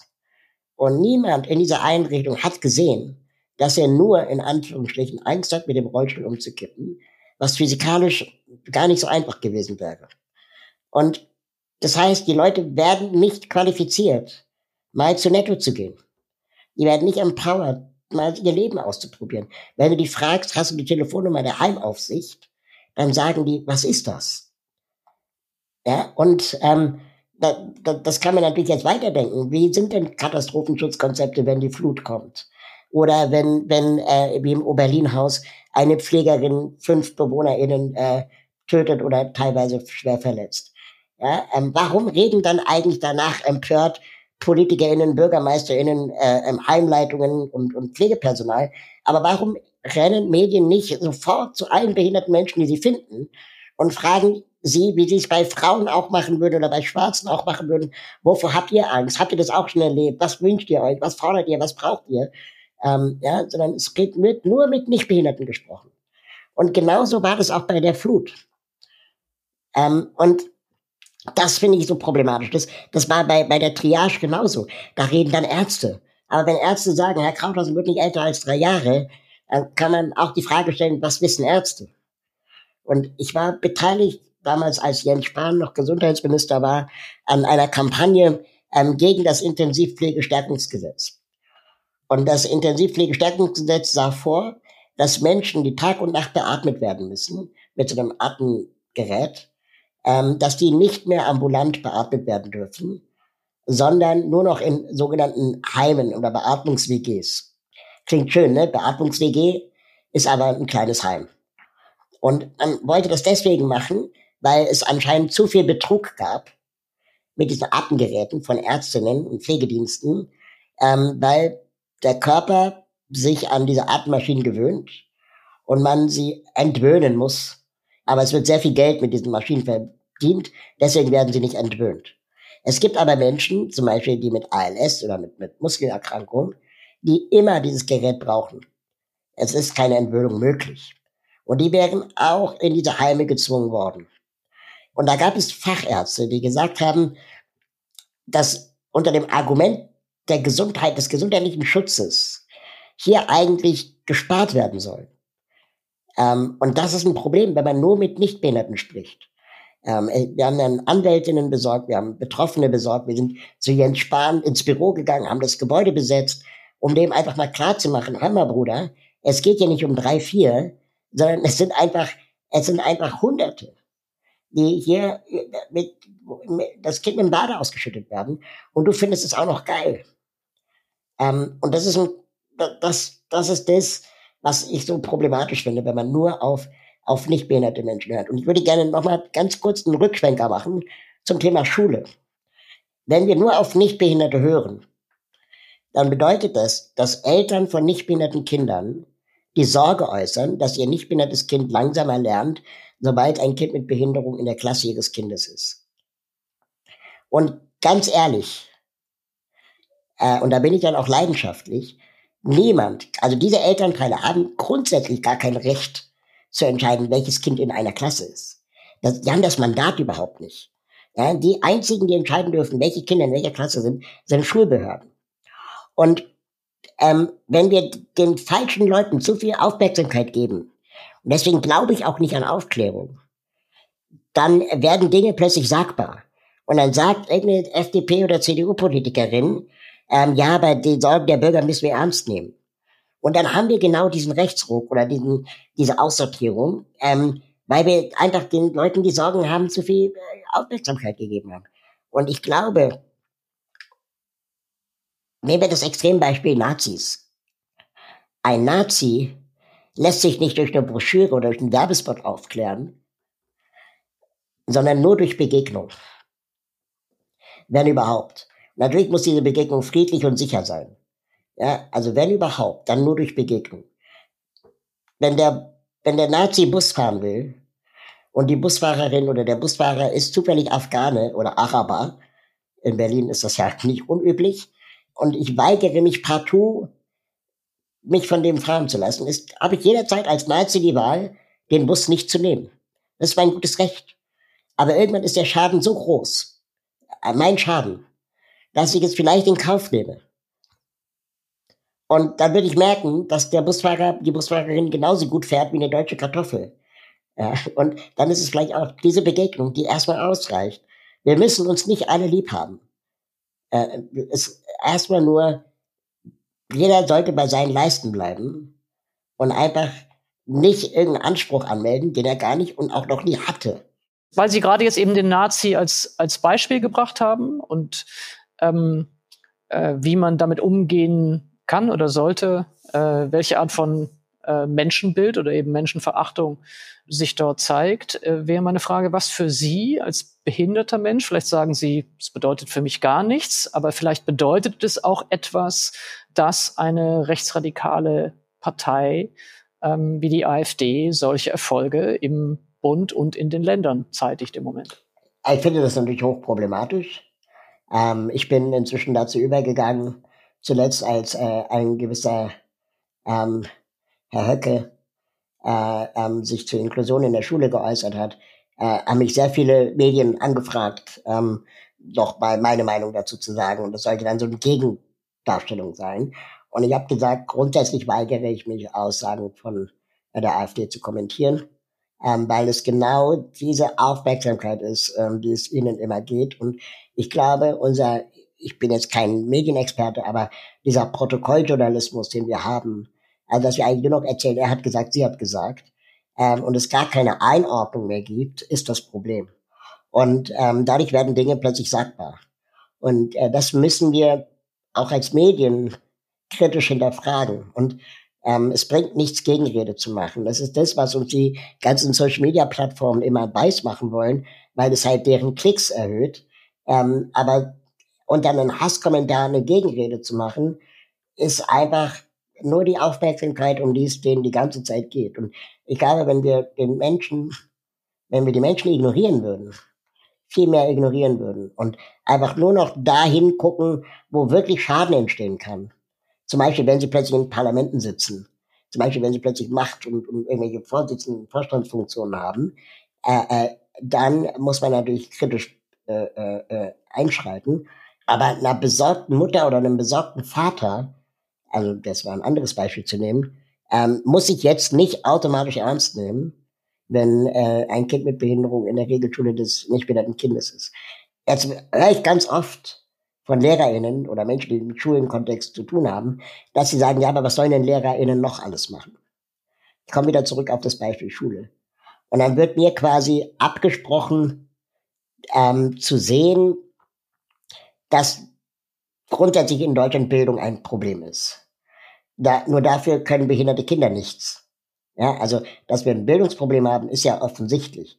Und natürlich müssen wir wenn wir Inklusionspädagogik ernst meinen, und da kommen wir wieder auf das Thema Begegnung, wenn wir Inklusionspädagogik ernst meinen, dann ist können wir 90 Prozent der Probleme lösen mit kleinen Klassen und mehr Pädagogen. Und nicht mehr und nicht weniger. Kleine Klassen, davon würden vor allem nicht behinderte Kinder profitieren, weil sie die Mehrheit sind. Und die würden auf Vielfalt treffen, ähm, die sie von Kindesbeinen auf lernen. Und dann ist die Wahrscheinlichkeit, dass diese Kinder später Nazis werden, viel geringer. Wenn wir aber anfangen, sie alle auszusortieren und nur noch nach Leistung zu gehen, dann züchten wir eigentlich die Menschen, die mit einem Ellbogenprinzip äh, durch die Welt gehen ähm, und äh, keine Rücksicht mehr aufeinander nehmen. Klingt auch wieder nach Bullabü, aber ich glaube, das ist so, wenn wir das alles mal wieder runterkochen würden und sagen würden, kleine Klassen, mehr Pädagogen, das ist doch eine gemeinsame Forderung, wo sogar Nazis zustimmen würden. Also. Äh, ja, ich, äh, ich würde ganz gerne zum Schluss vielleicht zwei Sachen sagen. Das eine ist, dass ich nach dem Gespräch mit Ihnen im äh, ja wirklich dankbaren Modus äh, zurückbleibe, weil ähm, ich enorm viel gelernt habe und ich mich vielleicht auch, ich weiß nicht, ob entschuldigen möchte, aber äh, zumindest sagen möchte, dass das Schwierige bei solchen Podcasts ist ja, dass man äh, immer suggeriert, man hätte sofort eine Antwort oder irgendwie eine Frage und ähm, manchmal hat man gar keine Antwort und manchmal denkt man noch so lange über das nach, was in dem Fall jetzt Sie mir gesagt haben, dass ja, ich sozusagen viel zu spät bin. Und in diesem viel zu spät Modus würde ich gerne noch eine Sache sagen, die mir vorhin nicht gelungen ist oder wo ich vielleicht auch so ja so getroffen war oder nachdenklich war über das, was Sie gesagt haben, dass ich sozusagen als Gegenüber versagt habe. Und das war die Stelle, an der Sie gesagt haben, dass Ihnen häufig Menschen sagen, äh, sie bewunderten Ihre Kraft und dass sie das vielleicht irritiert Aha. oder, oder sie sich fragen, was sagen die da Aha. eigentlich, wenn die das sagen? Und sie haben gesagt, ja, die sagen, sie haben gelernt, dass die eigentlich mehr über sich selbst sagen. Aha. Und das ist mir jetzt das ganze Gespräch noch nachgegangen, weil ich mich gefragt habe, ob ich das auch sagen würde. Also ob ich auch sagen würde, ich bewundere ihre Kraft und was das hieße, wenn ich das sage. Und ich glaube, ich würde das auch sagen. Und zwar deswegen, weil ich es eine ungeheure Anmaßung fände, zu unterstellen, dass ich dieselbe Kraft hätte, wäre ich in derselben Situation. Und das würde ich gerne noch gesagt haben. Also, und ich hoffe, es kommt nicht viel zu spät für Sie. In äh, nee, natürlich nicht. Also, ist auch ähm, alles, alles cool. Ich hatte auch nicht das Gefühl, dass Sie da ähm, irgendwie was noch ähm, hätten sagen sollen oder können. Ähm, ich glaube, bei dieser Perspektive fehlt ein bisschen, Sie kennen das ja vielleicht, diese, diese Experimente, die man dann manchmal macht. Ne? Man setzt sich so eine Brille auf, dann simuliert man Blindheit oder so einen Altersanzug und dann simuliert man Alter oder äh, Fettleibigkeit oder eben Rollstuhl, dann simuliert man einen Rollstuhl. Was diese ganzen Sozialexperimente versäumen, ist zu vermitteln, dass der Mensch ein anpassungsfähiges Wesen ist. Und natürlich ist für mich das erste Mal in diesem Rollstuhl zu sitzen eine große Überforderung. Und das ist ja das, was die Leute speichern und, und merken. Ja, weil sie werden das nicht monatelang machen, sondern in der Regel einen Tag oder eine Stunde. Und dann ist natürlich die Treppenstufe die größte Barriere ever. Ja, aber wenn du damit gelernt hast, umzugehen, dass einfach Treppenstufen scheiße sind, aber du kannst ja die Einfahrt suchen oder äh, du kennst dann irgendwann deine Wege, wo keine äh, ähm, großen Bordsteinkanten sind, dass du dich, also man, im Englischen nennt man das to adapt, also dass man sich darauf irgendwie mhm. anpasst. Und das wird in diesen Simulationen nicht berücksichtigt. Und, und wenn Leute sagen, ich an deiner Stelle könnte das nicht, dann sehen die ja nur diesen Moment. Aber die sehen nicht die Reise, die ich gemacht habe. Ähm, mhm. Und also ich kann Ihnen eine Geschichte erzählen. Ich bin ein Spätzünder. Ich hatte erst mit Ende 20 meine erste Beziehung. Und ähm, meine, meine Freundin kam zu mir nach Hause das erste Mal und sagte zu mir, ähm, Raul, in deiner Wohnung hängen ja gar keine Spiegel. Und ich habe darüber nie nachgedacht. Ja. Warum nicht? Weil ich hatte Assistenten, die mich ankleideten, die dafür ge gesorgt haben, dass ich irgendwie satt und sauber aussehe. Ja. Und ich habe diese Frage nie gehabt, bist du schön? Bist du, äh, äh, hast du einen Fleck auf dem Hemd oder was auch immer? Dann ist, äh, diese Notwendigkeit gab es nicht. Und dann hat sie irgendwann diesen Spiegel in meiner Wohnung aufgehangen. Und äh, auf meiner Höhe und auf ihrer Höhe. Und es war super ungewohnt, jeden Abend äh, mich mhm. in diesem Spiegel zu sehen. Mhm. Und über die Jahre war es dann egal. Ja, aber das war äh, für mich mit Ende 20 so eine krasse prägende Erfahrung. Und ich hätte davor gesagt, ich brauche keinen Spiegel. Ja, inzwischen habe ich kein Problem, mich im Spiegel zu sehen. Es war alles da drin, Scham, ich finde mich hässlich, alles. Und ähm, ich habe es aber nicht umgedreht in Body Positivity oder so, sondern ich habe es verarbeitet mit Body Neutrality. Also ich bin dankbar, dass ich einen Körper habe, dass er mich durch den Leben begleitet und, und, und prägt und fit hält, dass der jetzt nicht irgendwie auf dem nächsten Playboy-Cover sein wird oder Rolling Stone-Cover, ist wahrscheinlich außerdem äh, das Thema, das ich bearbeite, ist irgendwie relevant. Aber ich bin jetzt auch nicht Peter Dinklage. Und ähm, die, die, diese Akzeptanz ist eine Reise gewesen, die erst mit Ende 20 eingesetzt hat und wahrscheinlich auch nie abgeschlossen sein wird. Ähm, aber ich hätte immer, und ich würde auch heute noch sagen, ich bin mit meiner Behinderung im Reinen. Und ich hätte die mit 20 auch gesagt. Aber trotzdem ist es eine Reise. Ganz, ganz herzlichen Dank, Raul Krauthausen, für dieses Gespräch. Ja, gerne. Äh, vielen Dank für Ihre Zeit und auch Ihre Geduld. Ähm, ich frage immer alle meine Gäste bei In aller Ruhe am Schluss, ob sie eine Empfehlung für unsere ZuhörerInnen haben, ein, ein Film oder eine Serie oder eine Musik äh, oder ein Buch, das Sie gerne mit uns teilen möchten. Äh, ich habe sehr lange darüber nachgedacht, ähm, was ich empfehlen würde. Es gibt auf Netflix gerade eine Serie All the Light We Cannot See all das Licht, das wir nicht sehen. Da spielt ähm, eine blinde Frau ähm, äh, die Hauptrolle und die Schauspielerin ist wirklich blind. In in der Serie gibt es auch sie als Kind und das Kind ist auch wirklich blind. Und man sieht, wie authentisch äh, diese Darstellung ist, als wenn du einen nicht behinderten Menschen diese Rolle hättest spielen äh, ähm, lassen.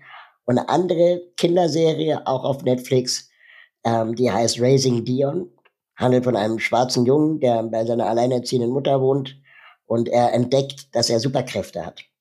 Ähm, und die Mutter versucht ihn dabei zu begleiten, ähm, diese Kräfte verantwortungsvoll einzusetzen. Und er hat eine Klassenkameradin, ähm, die Glasknochen hat. Das heißt, die Schauspielerin hat auch Glasknochen.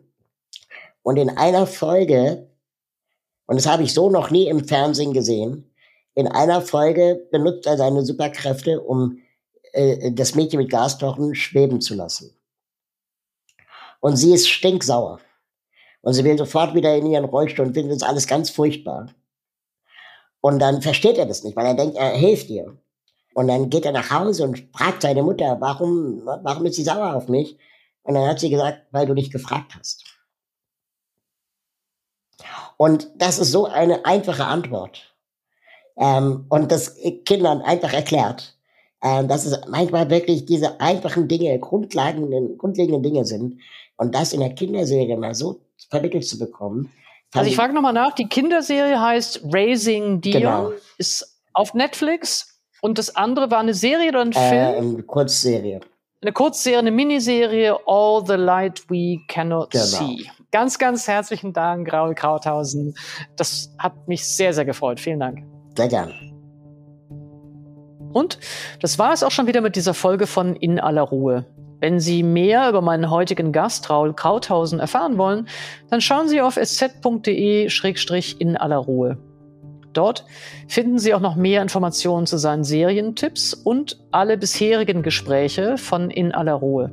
Die nächste Folge kommt wie gewohnt in zwei Wochen. Vielen Dank für die Unterstützung und Produktion dieser Folge an das gesamte Team der Süddeutschen Zeitung und Ihnen vielen Dank fürs Zuhören.